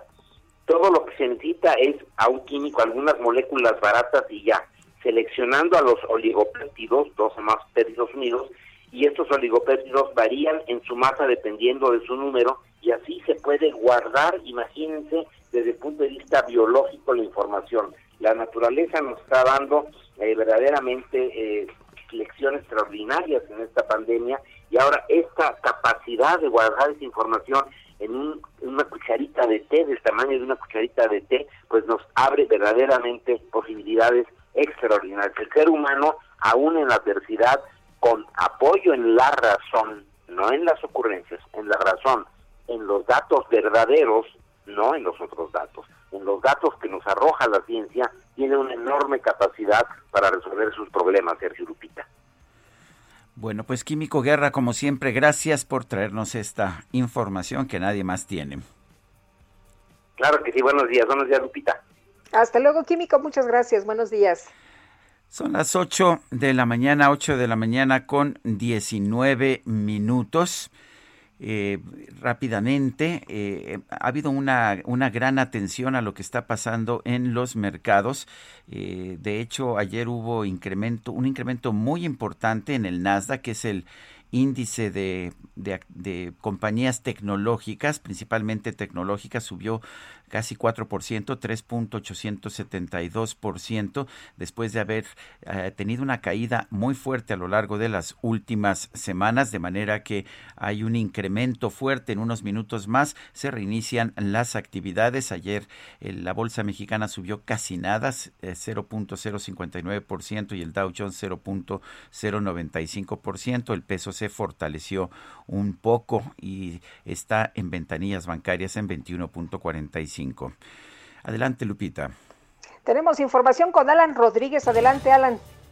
Sergio Lupita, muy buenos días. Yo me encuentro en estos momentos en la Avenida de los Insurgentes, al cruce con Ticomán, muy cerca de la zona de Indios Verdes. Esto es la alcaldía de Gustavo Madero. En este punto tenemos un bloqueo por parte de integrantes de la Fuerza Amplia de Transportistas. Ellos están solicitando el aumento a la tarifa en dos pesos, así como la extensión de el, del pago del uso de los CETRAM y también un subsidio al combustible. Debido a esta situación tenemos bastante afectada la situación en toda esta zona para todas las personas que se dirigen hacia la zona de la villa o que se desplazan hacia el paradero de los indios verdes. No pasan ningún vehículo particular ni siquiera unidades del transporte público. Esto está afectando severamente la movilidad de todas las personas en este punto, quienes han tenido que caminar por varios kilómetros para encontrar una forma de movilidad. Por lo pronto, Sergio Lupita, en este punto ya ha llegado personal del gobierno capitalino para ofrecerles una solución, una mesa de diálogo. Sin embargo, el bloqueo continúa en este y otros puntos de la capital. Por lo pronto, es el reporte que tenemos. Gracias, Alan. Excelente día. Y, sabes que Lupita no se vale porque quienes son afectados son las personas trabajadoras, las personas que tienen que, llegar a laborar, que pierden su día. Eh, estos bloqueos se hacen para presionar a los funcionarios, pero te aseguro que a los funcionarios pues no les quita ni un pelo. Eso me queda muy claro. No se vale, es injusto, pero ya es la tradición. Cualquiera bloquea y llegan los funcionarios a bloquear al fin que los trabajadores ya perdieron su día de trabajo, cosa que a nadie le importa. Vamos ahora con Augusto Atempa. Adelante, Augusto. Así es, Sergio Lupita, pues seguimos recorriendo las calles de la ciudad y en este momento ya nos encontramos en Tasqueña, en Calzada Tasqueña y Calzada Miramontes, donde se lleva a cabo este bloqueo por parte de transportistas pudimos platicar con algunos de ellos, nos mencionan que desde el 2017 no había un aumento a la tarifa y el último, el último aumento a la tarifa fue de 50 centavos. Por supuesto, el consumo del combustible ha aumentado y ellos están pidiendo que por lo menos sean dos pesos en el aumento a la tarifa porque mencionan que mantener una de sus unidades es bastante caro y por ello necesitan un aumento a la tarifa. En este bloqueo, por lo menos, se ven afectados todos aquellos eh, usuarios del transporte público que querían llegar al paradero de Tasqueña y no lo pueden hacer Eso sí, hay que mencionarlo, el transporte del metro sigue funcionando sin ningún problema, pero la bronca es poder llegar hasta el metro. Por lo pronto nosotros seguimos recorriendo las calles de la ciudad. Muy bien, gracias Augusto. Seguimos pendientes. Y Javier Ruiz, adelante. Hola Lupita, Sergio, ¿qué tal? Excelente mañana. Pues eh, vamos llegando al municipio de Tultepec, en el Estado de México, Sergio Lupita. Y es que pues a partir del lunes anterior, pues eh, se rompió un ducto de agua de 72 pulgadas aproximadamente, afectando pues a más de 600 mil habitantes, tanto del Estado de México como de la Ciudad de México. El, desde lunes pues continúan eh, trabajando pues al menos tres cuadrillas de 20 personas en este punto. Y es que este tubo pues prácticamente era uno de los principales alimentadores que llegan a la Ciudad de México y al Estado de México con al menos cuatro maquinarias de tipo chango. Pues están eh, todavía continuando las labores de reconstrucción o de reparación de esta tubería. Ya han sido cambiados dos de estos tubos sin embargo pues espera que todavía en la tarde y, y día de mañana pues se hagan algunas pruebas y probablemente si ya aguanta la presión estas tuberías posteriormente ya se reabrirá el mismo sistema para el próximo sábado, sin embargo, pues ha sido bastante complicado para todos los habitantes de Tultepec, pues que, han, eh, que, sufrieron principalmente pues los daños tanto en sus viviendas, al menos se habla de 70 casas pues que fueron inundadas el lunes pasado debido a esta fuga de agua potable y ya serán los próximos días donde se estará llevando a cabo un censo para que posteriormente Sergio Sarmiento y Lupita Juárez quieren conocer tu opinión, tus comentarios o simplemente envía un saludo para ser más cálida esta mañana. Envía tus mensajes al WhatsApp 5520 109647. Heraldo Radio, la HCL se comparte, se ve y ahora también se escucha. Heraldo Radio. Continuamos con Sergio Sarmiento y Lupita Juárez por El Heraldo Radio. Jaque Mate con Sergio Sarmiento.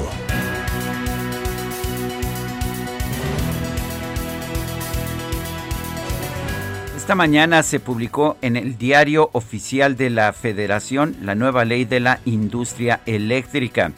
El Congreso de la Unión, la Cámara de Diputados y el Senado demostraron que sí pueden hacer las cosas con rapidez siempre y cuando lo exija el presidente de la República, quien presentó la iniciativa apenas el pasado primero de febrero. Por supuesto que los legisladores no se han preocupado de las consecuencias negativas que esta nueva legislación va a tener sobre la economía nacional. No es nada más el hecho de que se esté dando preferencia a la compra de energía cara y sucia. También se están echando para atrás eh, todos los requisitos, todos los protocolos de respeto a las decisiones que se toman con otros, con otros inversionistas. Por ejemplo, hay muchas empresas que han invertido decenas de miles de millones de dólares en nuestro país en plantas de generación de electricidad y hoy súbitamente se dan cuenta de que las reglas las han cambiado de manera retroactiva. El golpe a la confianza en las inversiones en nuestro país va a ser enorme.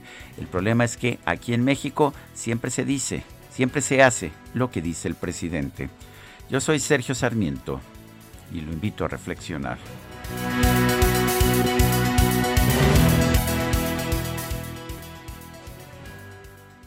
Amigos del Heraldo Radio, qué gusto saludarlos y sobre todo, más gusto me da presentar en este momento a Iker Echeverría de JLN Labs. ¿Cómo estás, Iker? ¿Qué tal, Mónica? Un gusto saludarte. Muy bien, ¿y tú? También, gracias. Y bueno, pues hay que seguir siendo responsables ante esta situación que estamos viviendo de pandemia, cuidarnos y continuar con las medidas de seguridad. ¿Sabes qué, Iker? Detener a tiempo este virus y sobre todo evitar cadenas de contagio. Esto es lo que está haciendo JLN Labs. Es correcto, justo eh, desde un principio hemos buscado eh, varias oportunidades de acercar un poquito más estas soluciones de detección temprana a los ciudadanos, a la comunidad, para evitar justo esta cadena de contagios y siempre buscar eh, la seguridad y tranquilidad en cada uno de los pacientes que se acercan con nosotros o nosotros a ellos. Claro. Sabemos que JL en el APS y Soriana están sumando esfuerzos ante esta situación que estamos viviendo. ¿Y qué es lo que nos están brindando? ¿Realizando pruebas? Platícanos pues justo con la necesidad de poder acercar, de, tener que acercar estas, eh, estas opciones, eh, juntamos fuerzas, esfuerzos más bien con Soriana, eh, para distintos módulos alrededor de la República, en este momento Puebla, Querétaro, Jalisco, Monterrey, Torreón y Saltillo, obviamente Ciudad de México y Estado de México, para poder acercar un poquito más estas, estas oportunidades de detección temprana y obviamente con precios accesibles, ¿no? Que es lo que estamos buscando desde el principio para poder ayudar un poquito más eh, ante esta situación que ya es bastante complicada. Claro que sí, y sabemos, por lo que hemos platicado, que se están llevando a cabo las pruebas de COVID-19 en eh, algunos de los estacionamientos de estos establecimientos de Soriana. Aquí, ¿qué pruebas pueden encontrar las personas que nos están sintonizando y que seguramente quieren asistir? Es correcto, los, nuestros módulos están en el estacionamiento Soriana, obviamente por, temas de seguridad y para evitar eh, cúmulos de gente. Y podemos eh, realizar tomas de PCR, antígenos y anticuerpos. Más o menos los precios. Van desde 489 pesos en adelante y pues bueno, estas, estas tres pruebas son diferentes, pero cada una ataca o busca un resultado distinto dependiendo en el punto de contacto en el que se encuentra el paciente. Sí, sabemos que son precios accesibles los que maneja JL en el apps y además qué otro beneficio podemos tener, por ejemplo, los resultados en cuánto tiempo. En cuanto a beneficios, exacto, ¿no? Pues, primero el precio que es muy accesible, cada vez trabajamos mucho más para que sea más accesible. Los resultados en menos de 24 horas, contando en PCR, anticuerpos y antígenos, es un resultado mucho más rápido, hablamos no más de dos horas. Y lo, y lo bueno es que no es necesario hacer citas y en, nuestro equipo, que aparte, aparte de ser muy capacitado y calificado para este tipo de pruebas, usa equipo de primera y obviamente nuestras máquinas de vanguardia. Claro, no es necesario hacer cita, esto es importante decírselos a los amigos del Heraldo Radio, se utiliza equipo de primera y hay talento, ¿verdad? Talento en cada una de las personas que nos hacen las pruebas. Dinos por favor los módulos en donde estarán en estos días JLN Labs con Soriana. Puntualmente en Ciudad de México en Coapa y Asturias, lo podrían buscar así, Soriana Coapa o Soriana Asturias, y en el Estado de México en San Mateo, que es bastante popular. te había comentado un poquito también que estamos en Puebla, Querétaro, Jalisco, el norte con Monterrey, Torreón y Saltillo. Y simplemente es cuestión de que se echen un clavado a la página de Soriana y, y nos puedan encontrar. ¿Algún número? Claro, eh, para atención a clientes en Soriana, 8183 29 9252. Ok, ¿y en redes sociales? Para Instagram, arroba JLN-Labs. Muy bien, pues muchas gracias, Iker Echeverría de JLN Labs, por la información tan importante que nos haces llegar a todos nuestros amigos del Heraldo Radio acerca de las pruebas que está haciendo este laboratorio para todas las personas ante el COVID-19. Muchas gracias por la oportunidad y a todo tu auditorio acudan a, estos módulos para detección temprana del virus y así evitar una cadena de contagio. Perfecto. Muchas gracias, Iker. Hasta pronto. Que estés muy bien. Adiós.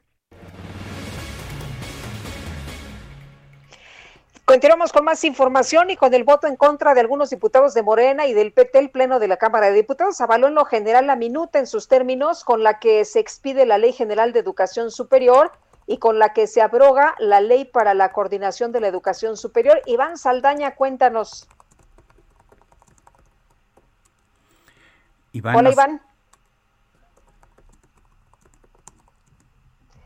Bueno. Bueno, pues vamos a estar este en en contacto con Iván Saldaña.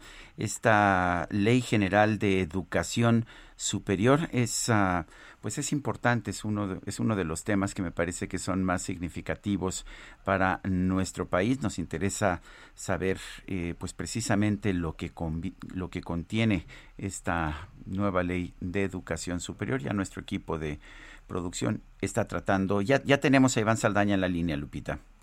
Adelante, buenos días, Iván, cuéntanos.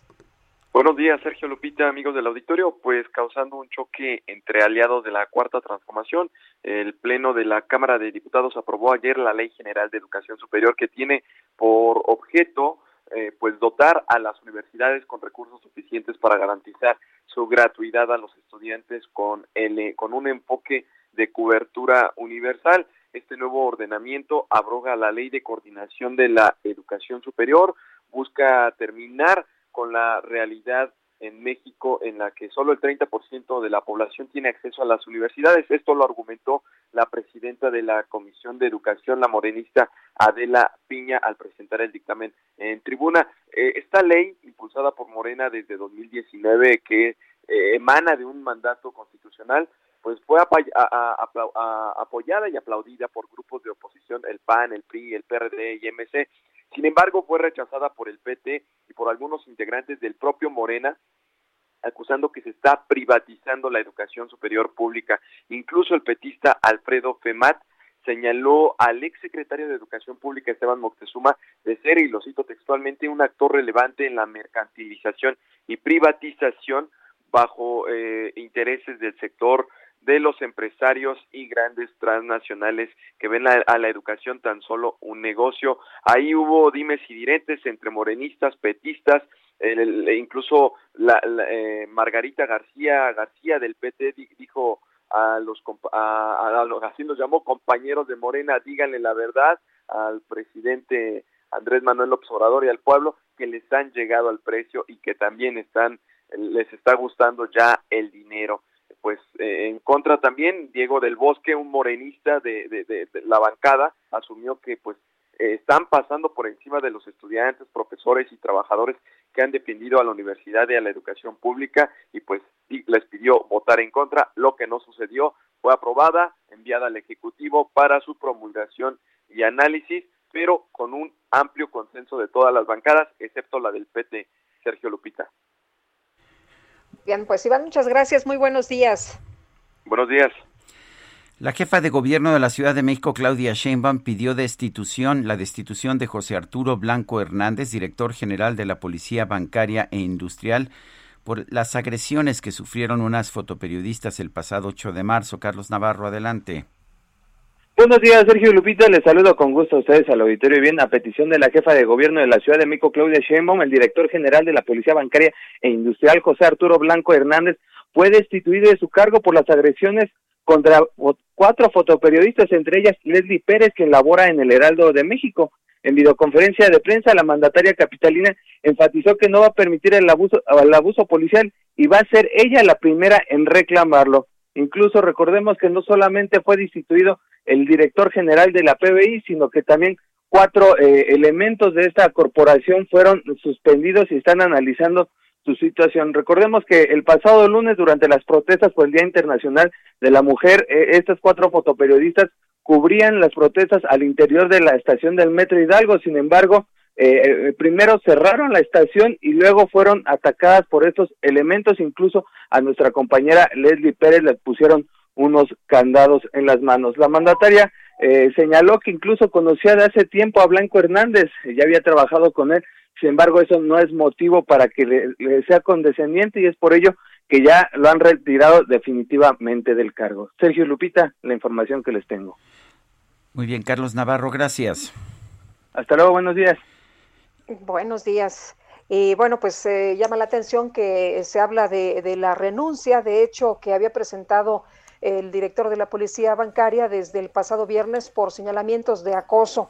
Oye, está la situación en la ciudad muy complicada esta mañana. El Metrobús está sin servicio de Indios Verdes a Buenavista por el bloqueo de transportistas que exigen aumento en sus tarifas. Calzada de Tlalpan, antes de Tasqueña, dirección al centro, totalmente parada. Hay un eh, bloqueo. También está la situación muy complicada en Revolución y Doctor Galvez. Hay eh, bloqueos, está muy complicado en eh, Periférico y Ermita, también Doctor Galvez y Revolución, Tláhuac y Periférico, Tlalpan y Las Torres, Insurgentes y Cantera, Metro Tacubaya, Ticomán e Insurgentes, Miramontes y Tasqueña, para que tomen en cuenta nuestros amigos que circulan a esta hora aquí en la Ciudad de México. Con la aprobación de, de la ley orgánica de la Fiscalía General de la República, se elimina la obligación de la búsqueda de personas desaparecidas. Vamos a conversar con Cecilia Delgado Grijalva, líder de Buscadoras por la Paz Sonora. Cecilia Delgado, ¿cómo está? Buenos días, gracias por tomar nuestra llamada. Buenos días, ¿cómo están? Aquí bien, gracias a Dios. Pues gracias. molesta, ¿no? Más que bien. Eh, gracias, Cecilia. Cuéntenos, eh, cuéntenos cómo ve exactamente qué hace esta ley orgánica de la Fiscalía General de la República que elimina esta obligación y qué significa esto para quienes buscan a personas desaparecidas.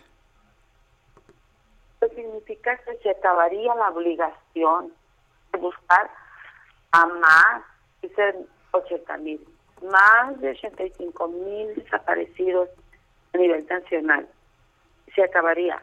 Eh, la obligación de buscarlos, dice, no, la nueva ley, pero en realidad nunca los han buscado, ¿no? A mí lo que me, lo que me preocupa es que sigue después. ¿Qué, qué va a seguir? Eh, nos van a, prohibir o nos van a quitar la seguridad que tenemos. Más bien eso, porque en realidad, desde que los busquen, nosotros siempre hemos encontrado y por casualidad, por una llamada anónima, a veces ellos se encuentran o algo así. Eh, a mí eso es más, es más bien lo que me preocupa de que los busquen, ¿no? Hay unos que sí, se, sí los buscan, pero porque creo que para ellos valen más que otros. En este caso, eh, puedo decir, para cada madre, cada, para cada esposa, para cada hermana, eh, valen oro nuestros familiares desaparecidos, ¿no? Entonces, eh, esa es mi, preocupación más que nada. Yo no sé cuál cuál es el afán de, de, de este senador, es uno el que está ahí, ¿no? Eh, eh con esto.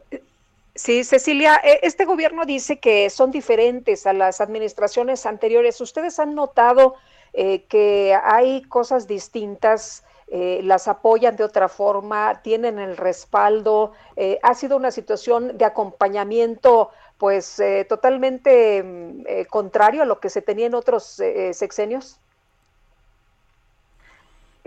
no, no es nada diferente. Por ejemplo, yo, yo, mi hijo tiene, tenía dos años desaparecido cuando yo lo encontré. lo encontré pues ahora en, en 25 de, noviembre, después de dos años de búsqueda. Eh, yo desde ahí para acá, pues así como que supe que, eran los, las desapariciones forzadas, que no sabía nada. Eh, pero veo que eh, todo es igual, todas compañeras que tienen 8 o 10 años buscando a sus familiares, nunca las han apoyado, nunca les han dado, vaya, ni siquiera unas palabras de aliento, ¿no? a veces se tratan eh, con la punta del pie, por decirlo así, cuando llegas a, a ahí, en vez de, pues apoyarte en el aspecto de que llegas, orientarte, decirte que sigue después de ahí, no, ya con eso ya, ya váyase señora o, es todo. O sea, si no, no está un animalito desaparecido, eh, son nuestros seres queridos, son las personas que más amamos y desde ahí pues ya estamos mal, ¿no? Bueno, el, eh, entonces eh, lo, lo, lo, que me preocupa aquí es que al parecer con este cambio de la legislación ya no habría esta obligación. ¿Usted qué sabe de eso? Sí, no, no, hay más de ochenta y tantos mil desaparecidos, ochenta y cinco mil, algo así, desaparecidos a nivel nacional. Es cierto que, que Los que salimos a buscar somos los colectivos, salimos con varilla, pico y pala al monte a buscarlos. Y, y no, no de ellos, en es de que digan, ay, es que ellos van a ir a buscar. No, sabemos que nunca lo han hecho. Hay casos especiales, como en este caso de, de la exfuncionaria Cecilia Yetis, que la verdad me da muchísimo gusto que la hayan encontrado, pero para mí, mi hijo, mi sobrino y los demás desaparecidos, todos valen igual y todos merecen que los busquen, también que los encuentren, así como encontraron a, a, Cecilia. También igual, eh, que no haga diferencias y ahí mismo pues la, vemos, ¿no? Y en esto nomás a mí lo que me preocupa es si se prueba, ¿qué va a seguir después? ¿Qué sigue después? ¿Cuál es su afán de, que el, Senado quiera excluir a la PGR? Una obligación que tiene de buscar a los desaparecidos, están hablando de los derechos humanos a partir de años, de, de, si se aprueba esa nueva ley. Y, y le digo, entonces, ¿qué va a seguir después? al rato nos van a quitar la seguridad o, nos van a prohibir que busquemos. Eso nunca va a pasar, porque a mí me prohíben, ¿sabes qué no buscar? Entonces sí, jamás les haría caso, ¿no? Yo creo que todas estamos en la misma sintonía. Y, y, nos quitan seguridad, te aseguro que, como lo hemos hecho muchas veces, iríamos solas. Estamos batallando un poquito ahorita con el, aspecto de la seguridad, porque antes eh, nos daban la seguridad de un día para otro. Sabemos que tienen trabajo, pero también esto es sumamente importante. Esta es la peor pandemia que, estamos viviendo y, y, ellos deben de entender que, que no podemos esperar a veces. Es decir, bueno, si te pasaron un, un, reporte de que de que una persona está enterrada en plena pues ya ahí está, ya. O sea, ya, o sea, si te vas a esperar 72 horas. Pero nosotros, es que desde ahí estamos mal. No se ponen en, en nuestros zapatos el decir, muchas personas dicen, y no será mi hijo, no será mi esposo, no será mi hermana. Nos hemos ido solas por ese nuevo protocolo, ¿no? Que tenemos que seguir, meter ese oficio, esperar a que nos autoricen eh, la seguridad para poder ir a buscar. Bueno, pues... Bueno, eh, señora Cecilia Delgado Grijalva, líder de Buscadoras por la Paz Sonora, gracias por hablar con nosotros. Estamos a la orden. Hasta luego. Gracias a usted. Adelante, Lupita. Bueno, a ver, la, organización Fuerza Amplia de Transportistas, la FAT, está protestando en varios puntos de la ciudad.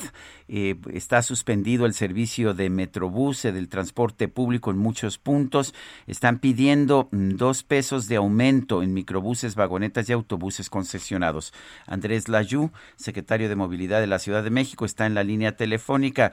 Eh, Adrián, eh, Adrián Layú. Buenos días, Sergio Lupita. ¿Cómo les va? Gracias, Adrián. Cuentan, cuéntanos en primer lugar, eh, ¿es ¿está justificada la demanda de este grupo de transportistas? Desde nuestro punto de vista, digamos, hay muchas demandas que, y, hay, y hay muchos eh, temas del servicio de transporte que se pueden trabajar en mesas y en el diálogo. Nosotros así hemos estado trabajando con todas las organizaciones de transportistas eh, desde el inicio de la administración y en particular estas últimas semanas hemos tenido reuniones de trabajo con eh, todas las organizaciones. Hay que recordar que este es un grupo de organizaciones, no es la mayoría de los transportistas de la ciudad. Con este grupo incluso tuvimos una reunión el lunes y ellos eh, habían comprometido otra vez estar en diálogo ayer a las 4 de la tarde, pero ya no se presentaron eh, a esa conversación. Eh, eh, es un grupo, es un grupo a lo mejor pequeño, Andrés, pero pues eh, estoy viendo las imágenes de la gente desesperada porque no puede llegar a su trabajo. Hay miles de afectados. ¿Qué se puede hacer? Entonces, nosotros desde la mañana tenemos personal en campo en aquellos lugares donde hay manifestantes, dialogando con los manifestantes para que no afecten a la ciudadanía. ante la pregunta que hacía, si creemos que está justificada esta afectación, no. Tenemos la mesa de diálogo abierta el planteamiento que están haciendo en este momento es un incremento a la tarifa eh, de dos pesos. Eh, sin embargo, desde nuestro punto de vista hay muchos temas que tienen que ver con la mejora del servicio de transporte concesionado, particularmente eh, los que hacen referencia, que son microbuses eh, y vagonetas, y esos son los, mesas que los, temas que hemos estado tratando con la mayoría de las organizaciones. Con este grupo en particular se han enfocado exclusivamente en la tarifa y nosotros eh, eh, tenemos la mesa de, diálogo abierto y los invitamos a sentarse justamente porque estamos dispuestos a atender las necesidades del sector, pero no hay necesidad de afectar a la ciudadanía como lo están haciendo en este momento. Eh, adelante, Lupita. Sí, Andrés, están afectando, están realizando cierres viales en paraderos. ¿Hay alguna eh, eh, pues, eh, no sé, grupo de, funcionarios del gobierno capitalino que se estén acercando en estos momentos para ver si se puede llegar a algún acuerdo, porque hay una afectación tremenda, está Tacubaya, Observatorio Tláhuac, Tasqueña, Coyuya, es un montón de puntos. Sí, tenemos desde las 6 de la mañana el personal de, la SAMOVI, la Secretaría de Gobierno y la Secretaría de Seguridad Ciudadana en aquellos lugares donde hay manifestantes, invitando directamente a esos manifestantes a desbloquear y a sentarse a las mesas eh, de diálogo. Al mismo tiempo y en paralelo, tenemos contacto con los dirigentes que convocaron esta manifestación exactamente con la misma oferta de apertura para eh, tener una mesa de diálogo. Por eso, la afectación que están haciendo a la ciudadanía desde nuestro punto de vista no es necesaria. En este, eh, en este momento estamos abiertos, hemos estado abiertos al diálogo y los seguimos invitando a que en vez de afectar a la ciudadanía, se sienten a dialogar para tratar todos los temas que tienen que ver con transporte concesionado. Andrés Layú, secretario de Movilidad de la Ciudad de México, gracias por conversar con nosotros esta mañana. Muchas gracias, Sergio Lupita. Muy bien. Buenos días. Pues uh, yo lo único que puedo decir es que para quienes ya perdieron su día de trabajo, el que estén dialogando con este grupo que nos dice el secretario de Movilidad es minoritario, pues es poco, poco reconfortante, ¿no? Ya quienes perdieron su día de trabajo ya lo perdieron y he estado viendo las imágenes de la gente desesperada, pues claro, les bloquean el transporte público, les bloquean el metrobús, les bloquean la posibilidad de, de llegar a tiempo a su trabajo y me parece muy injusto. En los países que respetan el Estado de Derecho, eh, todo el mundo puede protestar, pero nadie puede bloquear vialidades. Son las 8 de la mañana con 54 minutos. Guadalupe Juárez y Sergio Sarmiento estamos en el Heraldo Radio. Nuestro número para mensajes de WhatsApp es el 55 2010 9647. Regresamos.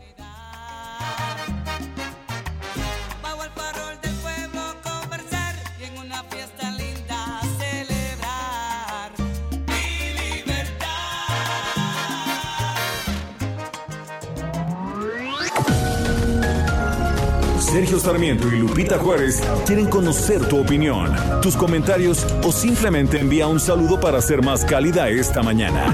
Envía tus mensajes al WhatsApp 5520 109647. Heraldo Radio, la HCL se comparte, se ve y ahora también se escucha. Heraldo Radio. Continuamos con Sergio Sarmiento y Lupita Juárez por El Heraldo Radio.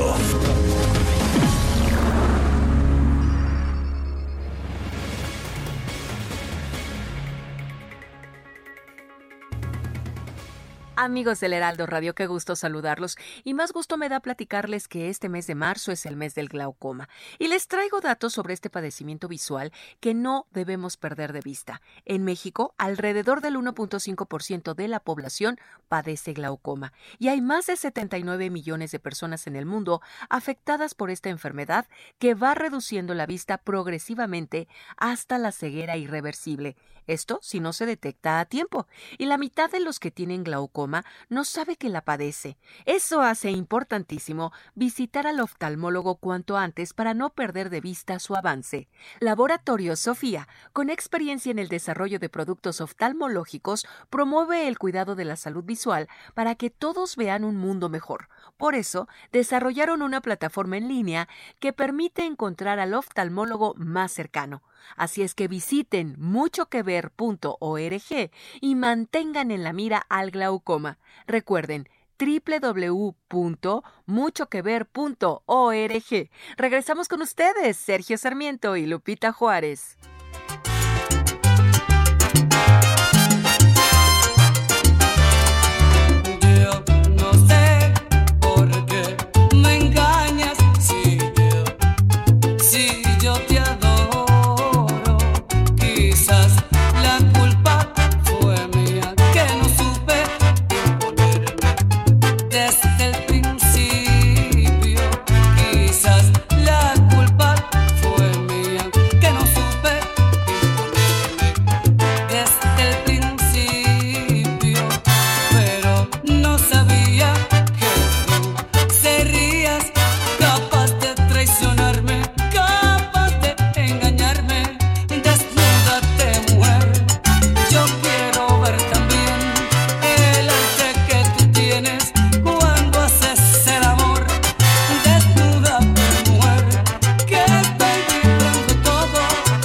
Seguimos escuchando música de Frankie Ruiz hoy en el aniversario de su nacimiento. Esto se llama Desnúdate Mujer.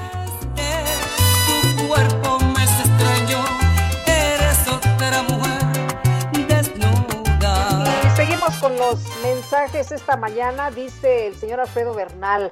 Buenos días. Una más de las historias de México. Tenemos contratos por suficientes vacunas. Llegan y no tenemos un manejo adecuado. La vacunación no se lleva con la celeridad que la emergencia lo requiere. ¿Qué pasa con este gobierno? Quisiera felicitarlo por hacer algo bien hecho, pero pues no lo encuentro. Dice otra persona, cuando una empresa o gobierno pide dinero al público puede prometer el pago contando con los ingresos que va a tener.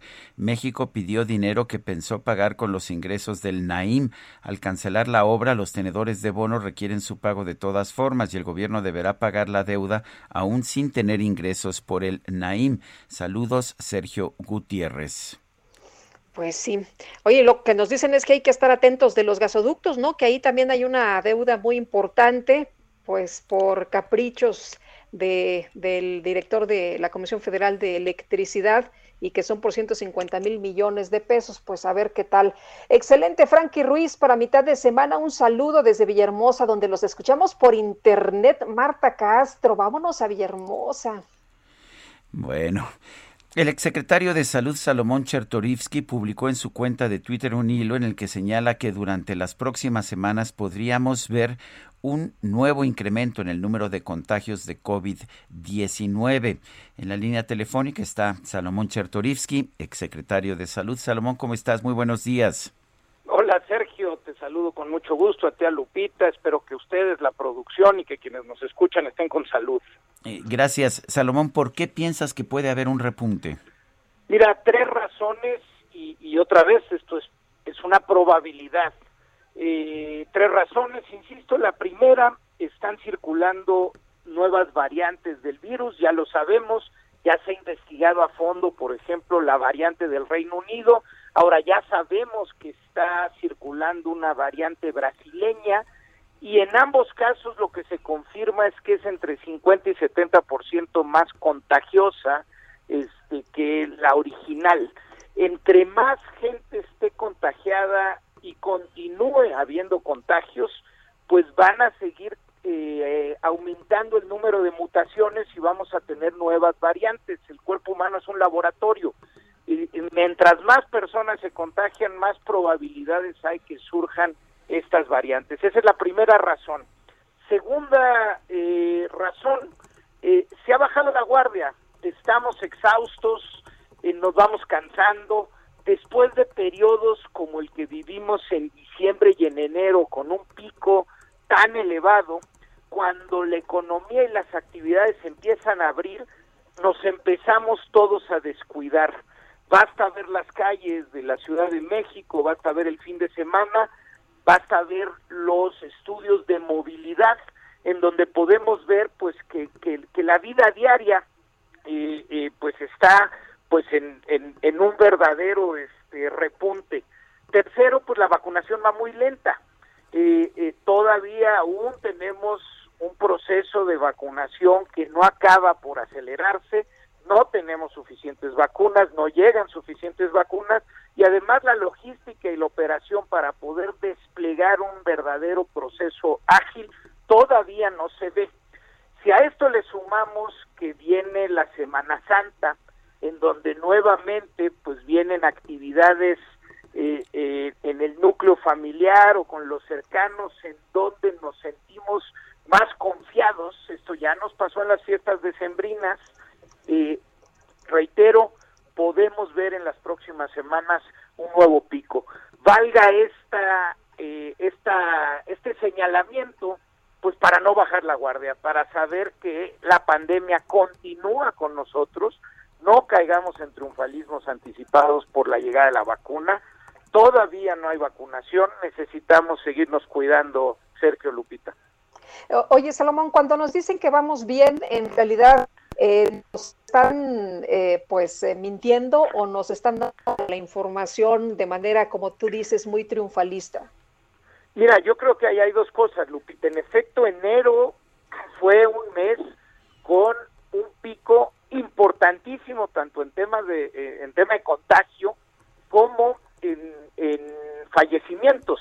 Nos pegó fuertísimo diciembre, habíamos descuidado la, la, la, la guardia, el frío no ayuda, tanto biológica como socialmente, nos, nos, nos acercamos más, este, y más de la mitad de los contagios vinieron de círculos cercanos, otra vez las fiestas decembrinas y el descuido que tenemos con, que tenemos con ellos.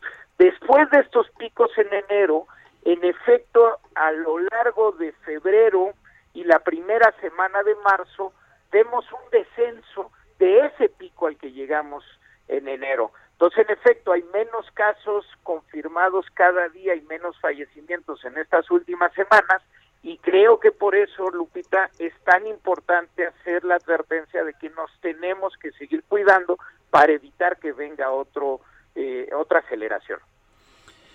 Muy pues, bien, Salomón, pues qué gusto. No, pues, pues este, que haya mucha salud, a, a, a seguir usando cubreboca, higiene de manos, distancia social, este, para no ver un repunte en las próximas semanas. Muchas gracias, Salomón Chertorivsky. Un fuerte abrazo. Gracias, abrazo a los dos.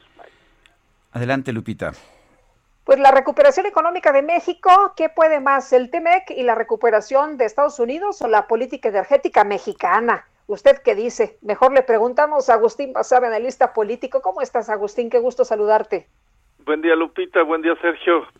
Pues eh, sí, fíjate que creo que ese es el, el dilema que enfrenta eh, la economía mexicana. Primero hay que decir que el, el desplome causado por la, por la crisis, en buena medida de, por la pandemia, fue menor de lo que algunos vaticinaban. Hay que decir si fue una caída profunda, pero no fue o no llegó al escenario catastrófico que algunos pronosticaban. Hablaban de una caída del Producto Interno Bruto de dos dígitos y fue eh, menor del 9%. Es, es, es, muy duro, es muy grave, es, es honda el, el, el, daño, pero no como, como se esperaba en algunos eh, eh, pronósticos, digamos, muy pesimistas. Y luego, ante esa situación que México tiene que empezar a recuperar eh, recuperarse de esa caída yo veo dos factores contrapuntuales digamos que de alguna manera uno ayuda y el otro perjudica. El que perjudica es en términos de inversión privada es eh, la política energética porque la política energética de este gobierno eh, es privilegiar a Pemex privilegiar a la Comisión Federal de Electricidad volverlas a hacer centrales, palancas de desarrollo, y eso implica en estos momentos, en las actuales circunstancias, eh, apostarle a eh, energías eh, sucias, no renovables, y, eso también implica perjudicar a ciertas inversiones extranjeras en México, y no solo extranjeras, también nacionales, en energías limpias. Eh, eh, el resultado de eso es que se, se inhibe la, la inversión, es decir, hay una cierta eh, retracción, digamos, de, la inversión privada por la política energética. Y por otro lado, eh, el factor que creo que, que ayuda a la recuperación y al que me da la impresión de que el actual gobierno le está apostando como, como motor, como locomotora, es que primero se recupere Estados Unidos, que, que este paquete, por ejemplo, que el presidente Biden eh, logró que se aprobara de, de 1.9 millones de millones de dólares, eh, levante la economía, ayude a que la economía de Estados Unidos se recupere. Y esto, mediante el TEMEC, mediante el Tratado de Libre Comercio, mm, ayude a México, jale a México, levante al país. Eh, de alguna manera, pues es, es paradójico que un gobierno de izquierda esté eh, descansando o apoyándose en una gran medida en eh, Estados Unidos, en la dependencia de México a la economía de Estados Unidos, pero pero así está resultando. Y por eso hemos visto, además desde hace tiempo, desde que llegó a la presidencia López Obrador, que la importancia que le da al Tratado de Libre Comercio, la importancia que le da a que el TEMEC eh, se diera, funcionara, se aplicara, eh, ceder ante las amenazas, los amagos de Donald Trump en su momento, porque pues ese es, ese es el, eh, digamos, el jalón que México está esperando recibir de, la economía de, Estados Unidos. ¿Cuál puede más, Lupita, Sergio? Eh, esa es la pregunta. ¿Qué va a ser más grande? ¿Qué va a ser, eh, a fin de cuentas, eh, más eficaz? Pues no, no, yo no lo sé al menos. No sé si ustedes tengan una idea, pero a mí me da la impresión de que ese es, digamos, una especie de juego de, pues, de vencidas entre un factor, la política energética, que inhibe inversión y otro que es la recuperación de Estados Unidos y el TEMEC que pudiera eh, ayudar a la recuperación de México. Muy bien, Agustín, muchas gracias, como siempre, muy buenos días. Gracias, Lupita, gracias, Sergio, saludos al auditorio. Gracias, son las nueve de la mañana con trece minutos.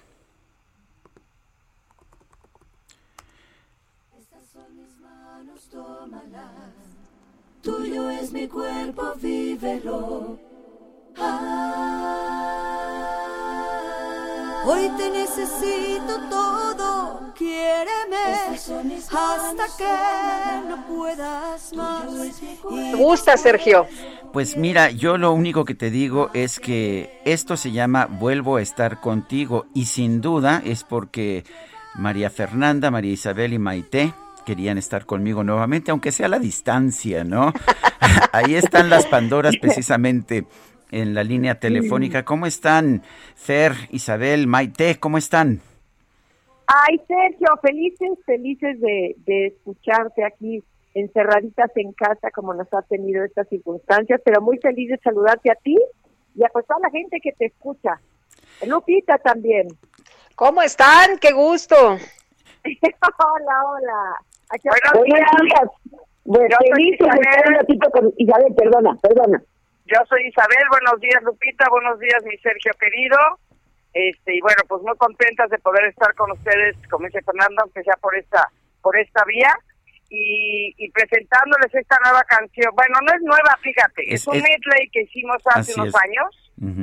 Y y lo teníamos ahí grabado. Y la verdad es que queríamos hacer algo para poder estar con la gente y, se nos ocurrió esta idea. Entonces ahora Maite que salude y cuente cómo fue. Ah, buenos días, hermosos. Mira, pues nada, este, se le ocurrió a, a, a, Paco, el, el, el, productor de este video, hacerlo un poco así como sí, pues, como, como fantasmitas que se asoman o como la como están los contracantos y los contracantos que llevan a la siguiente canción, no era un video muy fácil de, de ejecutar, digamos, ¿no? Entonces es como un video, es muy oscuro y no va a en nuestras caras, está muy padre, está diferente, eh, quedó muy bien, la verdad, yo creo que quedó muy bien y este y, y, estamos contentas de poder eh, mostrar este este video porque es diferente en todo no tiene música no tiene eh, nada de escenografía ni nada sino es blanco y negro eh, con nuestras caras por supuesto en color pues todo es como diferente, entonces nos da alegría, la verdad, poder demostrar y poder estar con ustedes, como dice la canción, vuelvo a estar contigo, ¿no? Después de tanto tiempo, no, de estar tan alejadas de los escenarios, igual que todos los artistas, mis compañeros, pues volver a estar con la gente por medio del video, pues nos parece algo algo súper lindo y, y, y, estamos contentas, Sergio y Lupita. Eh, Fernanda, eh, ¿Es, esto, ¿Esto va a formar parte de alguna obra, digo, más, más grande o es nada más un sencillo que va a quedar ahí, que es una forma de restablecer contacto? ¿O, vamos a ver esto dentro de algo, no sé, un álbum o algo más, más grande? Fíjate que te cuenta, mi querido Sergio, además, bueno, algo que es peculiar en esto, que le agrego a lo que Maite te contó, es que no son tres Pandoras, son seis o nueve o doce, o sea, porque uf, qué peligroso. las voces, qué peligrosas, es que agarren, pues ahora somos seis o nueve, ¿eh? Cuidado. Oye, y entonces, esto no, esto nada más lo quisimos rescatar, ponerlo en video y que quedara, pues, ya ves que ahora todo se sube a través de YouTube y todas estas cosas que ahora nos permiten que la gente accese a nuestra música y ahí se va a quedar. Esa es la única idea. La finalidad es de pronto aparecer, por eso el título de Vuelvo a estar contigo, porque después de tanto estar metidas en casa es una manera de llegarle a la gente que nos tenga presente. Eh, Isabel, eh, tenemos que usar la tecnología, pero me imagino que ustedes, pues eh, siendo artistas y, teniendo tan cerca a la gente, pues lo extrañan mucho. ¿Cómo han vivido estos, estos meses, este pues año ya prácticamente?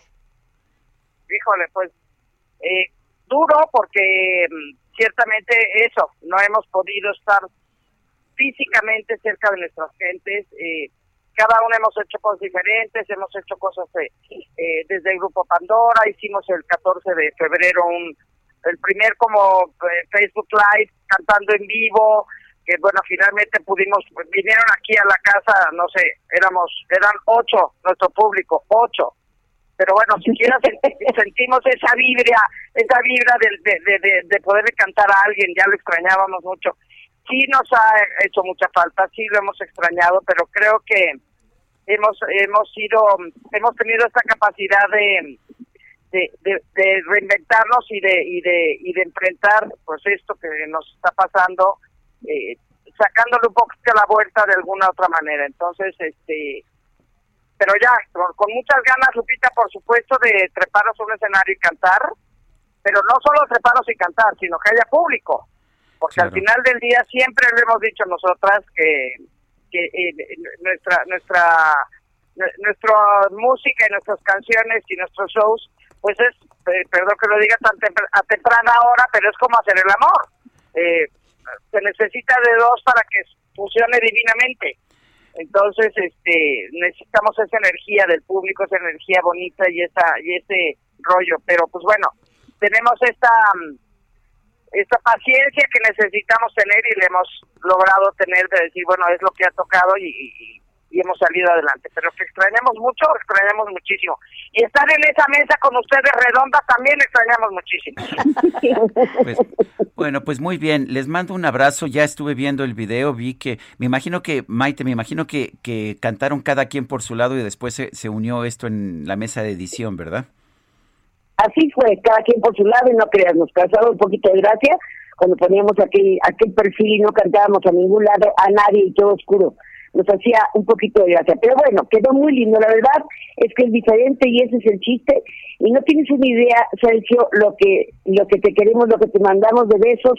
Lupita igualmente, pero con Sergio hemos coincidido mucho y nos encanta su presencia. Te agradecemos muchísimo este espacio, saludamos a todo tu auditorio y muchas gracias por permitirnos platicar con tu público. Bueno, pues gracias a ustedes, Fernanda, Isabel, Maite, gracias por participar, gracias por invitarnos a escucharlas. En este nuevo medley vuelvo a estar contigo, que supongo que me lo dedicaron a mí. Muchas gracias y fuerte abrazo. Oye, te lo dedicamos a ti 100% con una buena copa de vino, ¿eh? Ay, bueno, ya sabes que, ah, cómo nos hace falta una escapada encenada, ¿verdad? ¿Verdad? Vamos, bueno. Enseñar tres horas de avión, vámonos. Vámonos. Fuerte abrazo a las tres, sí. Igualmente, bye bye. Igualmente, bye. Tan poco tiempo de amor, tan poquito de los dos. Horas. Bueno, pues son las nueve de la mañana con 20 minutos. Vámonos a un resumen. Desde Palacio Nacional, el presidente López Obrador consideró que no se debe sancionar a las personas que cometieron actos violentos durante la marcha por el Día Internacional de la Mujer.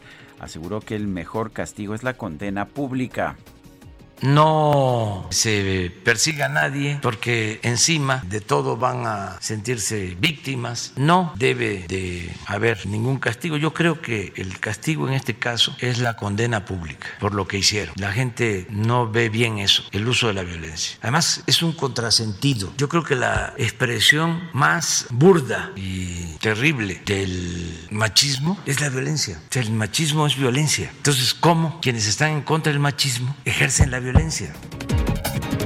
Bueno, y por otro lado, el presidente denunció que en el mundo se está experimentando un acaparamiento de vacunas contra el COVID-19, por lo que pidió la intervención de la Organización de las Naciones Unidas.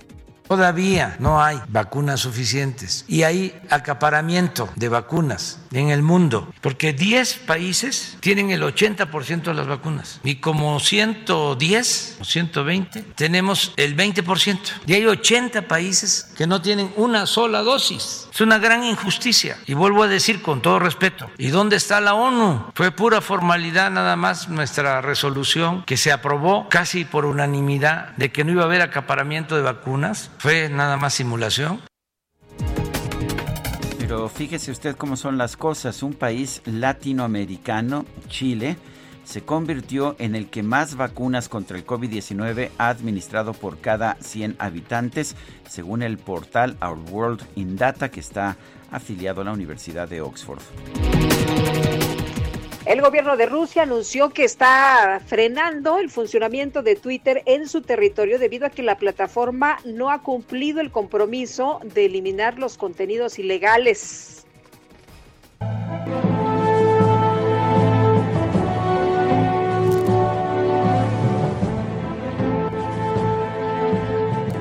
Pues fíjese usted, algunos usuarios de la plataforma de entretenimiento por internet HBO Max reportaron que experimentaron un error en el sistema, el cual hacía que al intentar ver la serie animada de Tommy Jerry, en su lugar se reproducía la película completa de la Liga de la Justicia de Zack Snyder, cuyo estreno está apenas programado para el próximo 18 de marzo. Es una de las cintas más esperadas para este año y que cree, pues aunque usted no lo estuviera buscando, a lo mejor tuvo o podía tener acceso al estreno a un preestreno.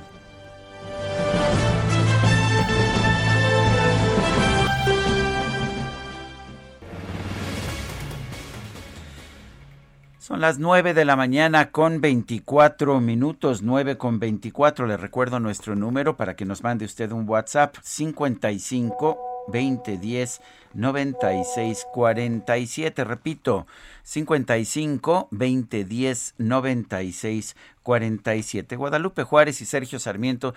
Los dejamos solitos un momento, nosotros vamos a bailar salsa, cada quien por su lado en sana distancia, pero eso vamos a hacer. Pero no sabía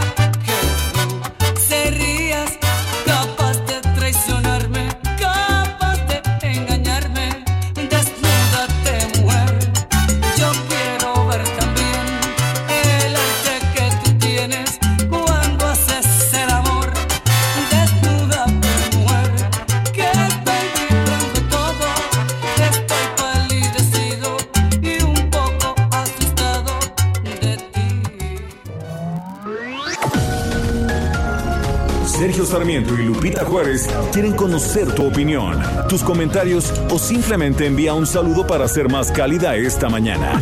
Envía tus mensajes al WhatsApp 5520 109647. Heraldo Radio, la HCL se comparte, se ve y ahora también se escucha.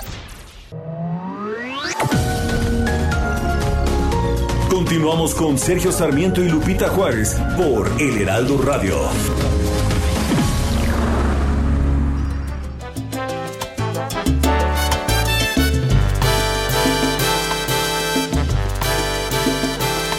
No me mires con esos ojos de aventura. No me trates como si fuera diversión. No te muevas de esa manera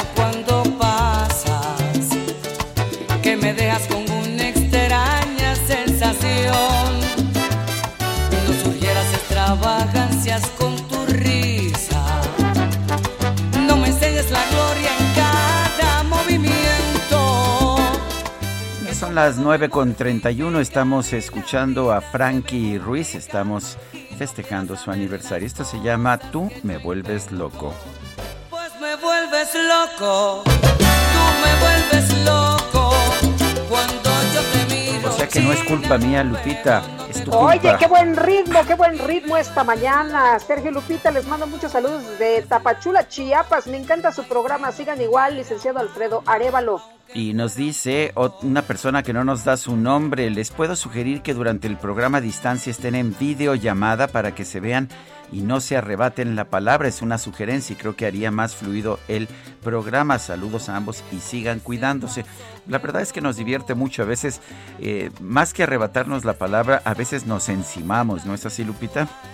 Sí, sí, sí, hay que estar más atentos, hay que estar más atentos. Siempre vamos una y una, pero eh, a veces. A veces se, nos va, a veces se nos va. Después, se nos va el avión. Son tres horas, son tres horas de programa y bueno, pues es normal. Y lo importante es que pues aquí estamos y siempre con mucho respeto. Hay, hay personas en los medios de comunicación que sí se arrebatan el micrófono y que piensan que tener el micrófono es, es una forma de machismo, ¿no? Eh, nosotros creo que hacemos todo lo posible por, por darnos los tiempos y respetarnos. Me parece que eso lo vamos a hacer siempre, Lupita. Pues sí, es un equilibrio, Sergio, y de eso se trata, ¿no? De que cada quien exponga su punto de vista, de que cada quien, pues, eh, presente la, la información. Eh, la verdad es que tenemos tantos años trabajando que pues estamos ya como muy armaditos. La cosa es que de repente si dices son, son muchas horas y de repente pues sí se le va a uno. De repente se me va y de repente hablo cuando no debo o este o de repente no me di cuenta y se te cortó este porque la finalmente la tecnología es medio traicionera y a veces bueno en fin son los problemas, pero la verdad Son es los gajes del oficio, además es un programa en vivo, ¿no? Así es, pero es maravilloso, Guadalupe, cómo la tecnología nos ha permitido hacer este programa. Sin duda. Yo creo que buena parte de la culpa la tiene nuestro ingeniero Adrián Alcalá y también pues qué más te puedo decir, el DJ Kike que pues mete el desorden cada vez que nos damos la vuelta. Pero en fin, DJ Kike, adelante porque veo venir a la micro deportiva.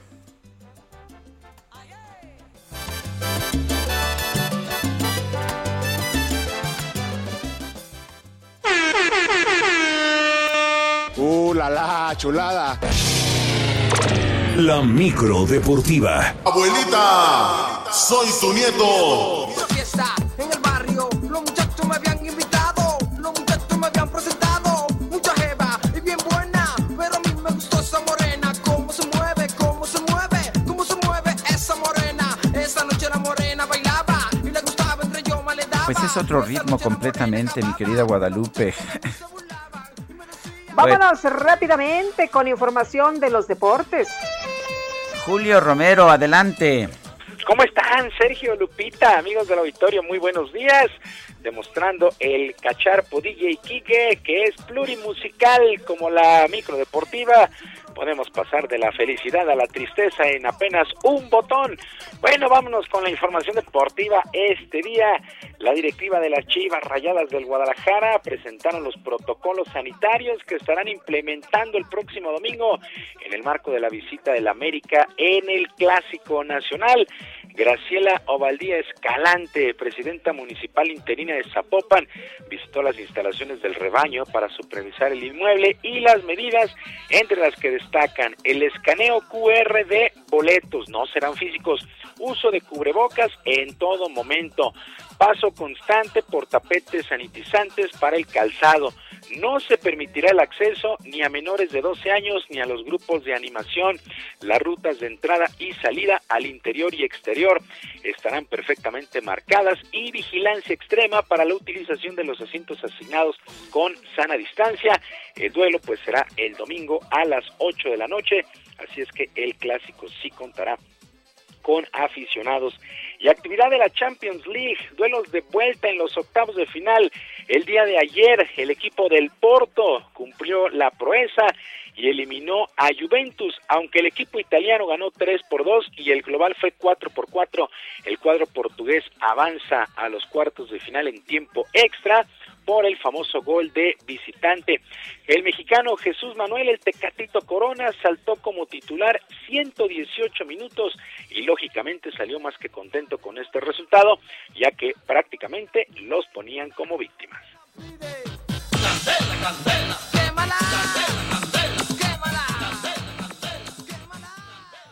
Pudimos hacer las cosas, gracias a Dios. Eh, se dio este gran resultado, que al final de cuentas era a lo que veníamos a, querer ganarlo. Eh, y obviamente se jugó también a sufrir, a veces es así, tenemos que replegar y, y empezar desde ahí. Bueno, en otra llave, el equipo del Borussia Dortmund empatados con el Sevilla.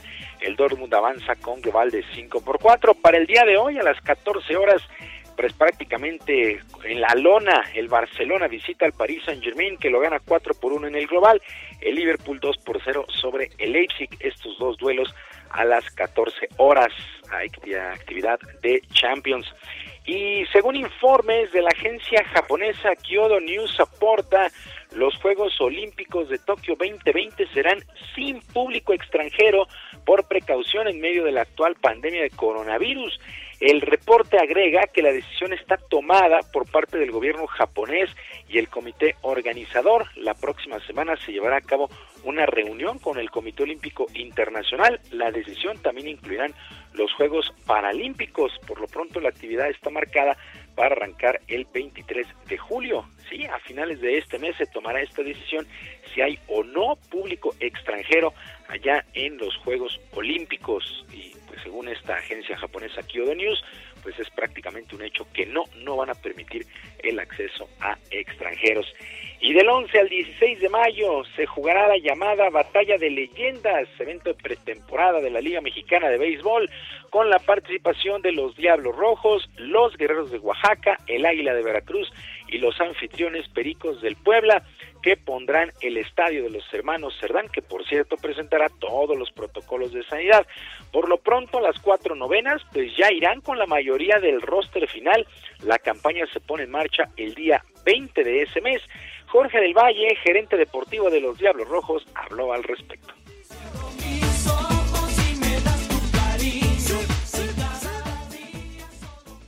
Eh, es importante que los jugadores que están considerados ya para la temporada empiecen a ver este, turno salvat, empiecen a trabajar en el tema del picheo. Entonces, eh, es un hecho, por lo menos por la organización de los Diablos Rojos del México, tomará toda la seriedad de este cuadrangular y lo jugaremos como si fuera el inicio de una temporada, una temporada que va a ser atípica, que es corta, entonces todos los juegos que podamos realizar previos a esta tienen que ser con carácter de tomarlos de la mejor manera.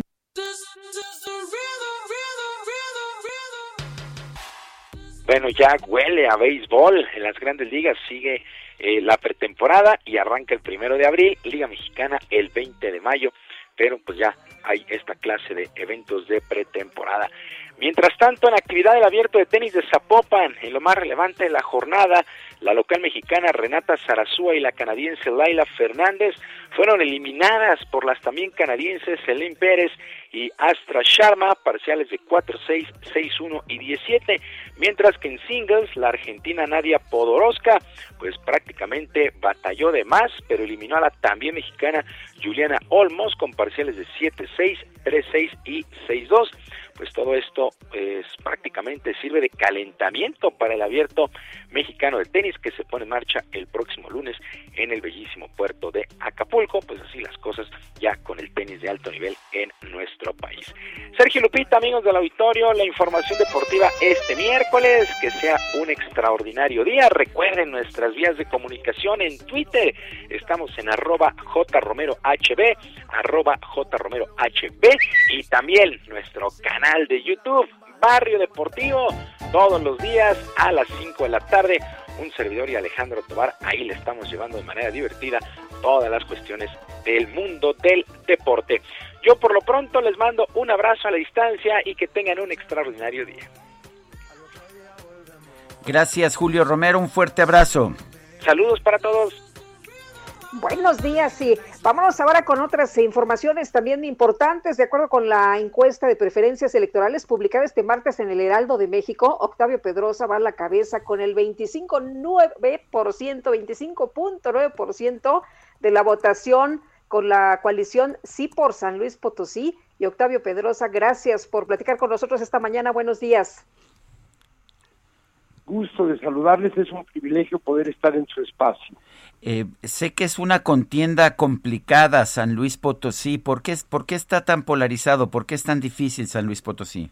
Muchas gracias, don Sergio. Pues mira, te lo comento de una manera muy concreta. San Luis Potosí, a diferencia de otros estados, vamos en una coalición de cuatro partidos, una coalición histórica por primera vez en San Luis Potosí, al menos, y en algunos cuantos casos más en México, PAN, PRI, PRD y un partido local, Conciencia Popular, vamos en la opción sí por San Luis. Por otro lado, y esta es una elección realmente de tres competidores, está Morena, desde luego, y el Partido Verde. El Partido Verde que encarna eh, una persona que históricamente ha participado en elecciones en San Luis Potosí, Ricardo Gallardo. Eh, esta competencia se va a definir entre tres opciones políticas, por eso es sui generis, pero con una gran expectativa de que la coalición sepa despertar la confianza de los ciudadanos y podamos construir un proyecto con una amplia participación y lograr el anhelado triunfo para los potosinos. Octavio, ¿qué les está prometiendo que, tiene tan eh, entusiasmados a, los electores? 25.9% de la votación es por lo, menos la, por, lo, por lo menos la proyección hasta este momento. Pues bueno, yo creo que el, concepto más importante es que estamos proponiendo un gobierno decente, un gobierno con eh, rumbo, con certeza, un gobierno que dé respuestas y resultados inmediatos a la población eh, un gobierno que se base en la amplia participación ciudadana, en donde dejemos nuestras diferencias históricas de dos partidos, concretamente PAN y PRI, que históricamente hemos sido adversarios y que hoy encontramos un bien superior que es el desarrollo con rumbo, con certeza, con paz, con seguridad para San Luis Potosí. Pues Octavio Pedrosa, candidato por la coalición Sí por San Luis Potosí. Gracias por hablar con nosotros y estaremos al pendiente ya en la campaña. ¿Cuándo empieza formalmente la campaña? No, no, Sergio, ya tenemos cinco días de campaña. Ah, ya está, ya, es formal. ya te puedo preguntar lo que sea, ¿verdad? Ya, yo ya puedo hablar abiertamente, eh, pedir desde luego eh, el, el voto, la expresión de los ciudadanos. Nuestra campaña es de 90 días, no de 60 como en las mayorías de las candidaturas a gubernaturas, así es que nosotros ya le estamos sacando 27 horas al día. Pues me parece bien. Eh, buena suerte y estaremos al pendiente de tu campaña, Octavio. Muchas gracias, Sergio. Es un privilegio y un placer poder platicar con ustedes y con su auditorio. Gracias, buenos días. Hasta luego, Lupita. Muchas gracias. Buen día. Octavio Pedrosa, candidato por la coalición Sí por San Luis Potosí. ¿Y qué crees, Guadalupe? ¿Qué pasó? Tú te lo pierdes, pero ya llegó el momento delicioso. ¿Y qué crees? Me trajeron un regalito. Pero ahora platicamos. Son las 9.44. Gastrolab con el chef Israel Arechiga. ¡Qué elegancia la de Francia! Cuéntanos, Israel Arechiga, ¿cómo te va? Muy buenos días. Hola, muy buenos días, Lupita, Sergio. Ya estamos aquí en la cabina. Hoy me tocó consentir un poquito a Sergio, lo vi muy solito aquí en la, en la cabina. Y este, sí. Sí, sí, sí. Entonces dije, bueno, vamos a, vamos a papacharlo un poquito. Le traje un platito. Hoy ando muy sano últimamente, ¿no? La vez pasada te traje a ti un poquito de fruta, mi querida Lupita. Y hoy le traje un plato de mamey, una de, mis frutas favoritas. Fruta de temporada que no necesita nada. O sea, un buen mamey no necesita nada, es un platito de mamey nada más. Ya si nos queremos poner espléndidos, bueno, un licuadito de mamey, un helado de mamey. Es más un creme brûlée de mamey si ya nos queremos poner muy elegantes. pero este es, es una de las frutas de temporada. Justo empieza la temporada del mamey, una fruta originaria de Mesoamérica que, hay un debate entre si es de las selvas del sureste mexicano, de Chiapas, Tabasco, incluso parte de Veracruz, o si viene de las Antillas y después con todos estos viajes, estos intercambios gastronómicos, llega, llega ya a tierra, ¿no? A la parte continental. Pero bueno, el chiste es de que, de que el mamey es una fruta deliciosa, es una fruta que, que los mexicanos queremos muchísimo. Y es de las, es, es una fruta que es familia de los zapotes, por ejemplo. En Sudamérica se le conoce como el zapote mamey. Entonces a veces no lo tenemos relacionado. Había quien creía que era más un caquí por el, por el color del mamey y por la textura a veces áspera que puede tener. Pero no, es un zapote. Eh, y, el náhuatl, por ejemplo, la semilla, que es el pixtle, eh, viene del náhuatl pistli, que significa hueso o semilla. Y la semilla de mamey, aunque muchos, muchos la desechan, eh, si tú la hierves y la infusionas con un poco de leche, tiene un aroma bastante almendrado, parece esencia de almendra y se hacen unos helados espectaculares. Es más, yo diría que el helado de Pixle es todavía mejor que el helado de mamey, ¿no? Entonces la semilla tiene muchos usos, hay quien la fermenta también e incluso en Puebla se, se hierve, se ahuma y después hacen unas enchiladas o unos pixtamales con el Pixle. Entonces la semilla la pueden separar, se puede hervir, se puede infusionar, se puede fermentar, tiene mucho, mucho uso, la verdad. Y Oye, yo tirándola. No, no, no, no, no, e, incluso se puede plantar, ¿eh? Pueden plantar la semilla del mamey y un año después eh, ya van a tener una, una, una, plántula más o menos de 40 50 centímetros. Espérense unos años y van a tener su, su, propio, su propio árbol de mamey, ¿no? Y otra de las curiosidades es que es un fruto climatérico. Ese es igual que los aguacates o que los mangos. Es un fruto que tú sacas del árbol y puede seguir madurando fuera del árbol, ¿no? No necesita estar pegado al árbol para que pueda madurar y alcanzar el punto perfecto. Yo creo que a Sergio le, le encantó y estaba maduro en la, en la perfección el mamey porque ya vació el plato, ¿no? Entonces, entonces Oye, pues, pero además mi, abuela me dijo que no que no debo dejar comida. No, no debes, es de mala educación, pero además la presentación porque el otro día que me llevó Israel estas frutas, fresas y, y, y la pera con las florecitas, qué bárbaro se ve espectacular y sabe delicioso. A mí no me dio ninguna florecita. A mí me ¿Ah, trajo, nada más dijo, no que eres muy mamey y me trajo mi mamey. No, lo traje bien cortadito, bien acomodadito, bonito, pero hoy, no tocaron. espectacular. Sí, la verdad es que un buen mamey no necesita, no necesita más. Y es complicado, es complicado escogerlos, porque a veces el mamey eh, no tiene tanta firmeza y uno lo abre y tiene como que mucho, mucho hilo. Y ese hilo, por ejemplo, es chicle. ¿No? Que el chicle también viene de las zapotáceas de estos árboles, como el zapote, como el mamey, y esas como tiras blancas es chicle, ¿no? Entonces a veces tiene bastante cantidad, a veces tiene menos, pero bueno, un buen mamey no se puede no se puede dejar de lado y es temporada, así que hay que consumirlo, ir a los mercados y agarrar un buen mamey para, para estos días. Pues muy bien, Israel, ¿qué te puedo decir? Yo ya me comí este, me pareció delicioso y como dices tú, absolutamente nada. Es, es como si tuviera miel, pero es la miel natural del mamey. Así es, lo más sencillo es lo mejor a veces. Así es. Un fuerte abrazo, Lupita. Como, Gracias, igualmente. Como era la cita de Oscar Wilde, yo soy un hombre de gustos sencillos, siempre me conformo con lo mejor. ya somos dos. Muy bien, Israel. Gracias, Israel Arechiga, nuestro chef ¿Y te parece, Lupita? Dice la productora que tenemos que trabajar, que todavía no termina el programa. Uy, que todavía no terminamos, ¿verdad? que nos falta un, resumen. La, veo cargando una tabla, me da miedo. Mejor vamos a. Mejor dale. Uf, ¡ay! Bueno, son las nueve de la mañana con 49 minutos. Guadalupe Juárez y Sergio Sarmiento estamos trabajando duramente en el Heraldo Radio. Vamos con un resumen. En su conferencia de prensa de esta mañana, el presidente López Obrador propuso a los partidos políticos que investiguen si sus candidatos están bajo investigación por algún delito o si tienen antecedentes penales. Bueno, y el presidente también defendió que durante la marcha del 8 de marzo se hayan desplegado militares con inhibidores de drones en Palacio Nacional, ya que los manifestantes podrían haber arrojado una bomba con uno de esos dispositivos. La presidenta de la Comisión Europea, Ursula von der Leyen, dio a conocer un nuevo acuerdo para recibir otros 4 millones de vacunas contra el COVID-19 de la farmacéutica Pfizer durante las próximas dos semanas.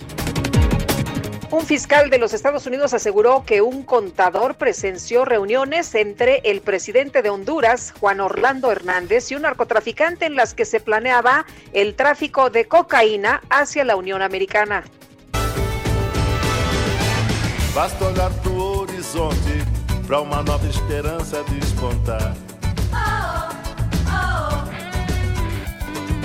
En Brasil, la Asamblea Legislativa de Río de Janeiro aprobó una ley que contempla rebautizar el legendario estadio Maracaná con el nombre de Edson Arantes do Nascimento, Rey Pelé, en honor a quien es considerado por muchos por muchos aficionados de todo el mundo como el mejor jugador de todos los tiempos. Amor y muita paz, unidos somos más y un novo De acordo.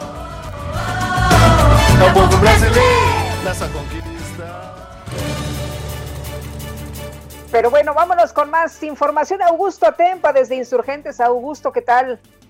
Así es, Sergio Lupita, pues para platicarles que además del bloqueo que se encuentra en la avenida Periférico la avenida Tláhuac, el de Miramontes y Casqueña, el de Calzada de Tlalpan y la avenida Las Torres, ahora tenemos un bloqueo aquí sobre la avenida de los insurgentes a la altura del paradero del doctor Galvez. Hay que mencionar que pues esta, esta afectación no solo es para los automovilistas, sino también para los usuarios del Metrobús, ya que se mantiene totalmente detenida la línea 1 que corre hacia Indios Verdes y que corre hacia el Caminero. Por lo pronto, pues todos aquellos, todos los usuarios de este transporte público han tenido que bajar y caminar, pues a buscar otra alternativa para poder llegar a su lugar de destino. Nosotros vamos a seguir muy pendientes para ver cómo se desarrolla esta movilización y estas manifestaciones, por supuesto, de transportistas. Sergio Lupita, tu reporte. Gracias. Muchas gracias. Gracias, Augusto. Seguimos pendientes. Y vamos ahora con Alan Rodríguez, está en San Juan de Aragón.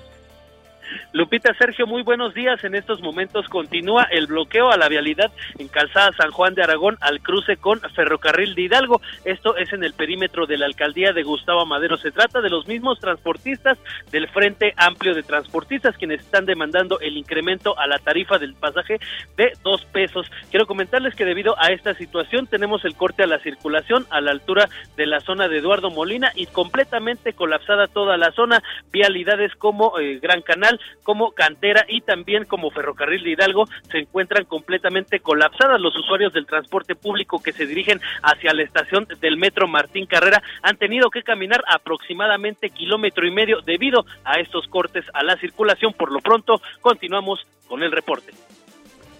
Gracias, Alan. Muy buen día. Buenos días, Javier Ruiz. ¿Qué más tenemos?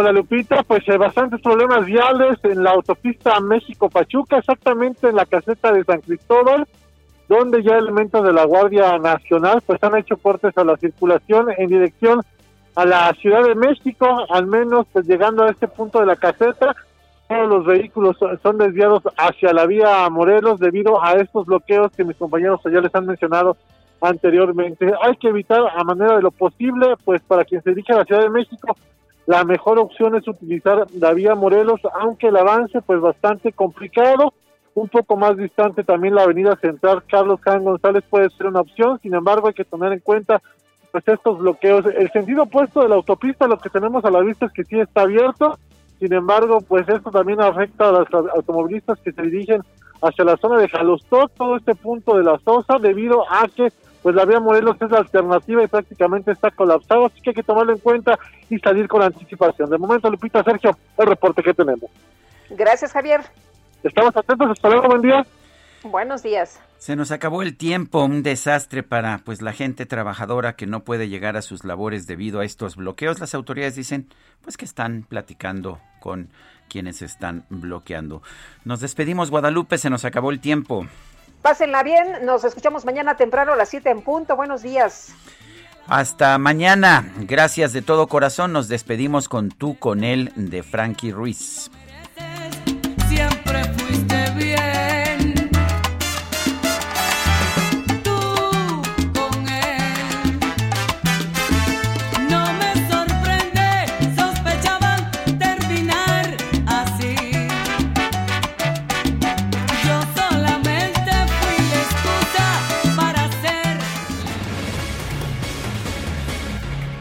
Heraldo Media Group presentó Sergio Sarmiento y Lupita Juárez por El Heraldo Radio.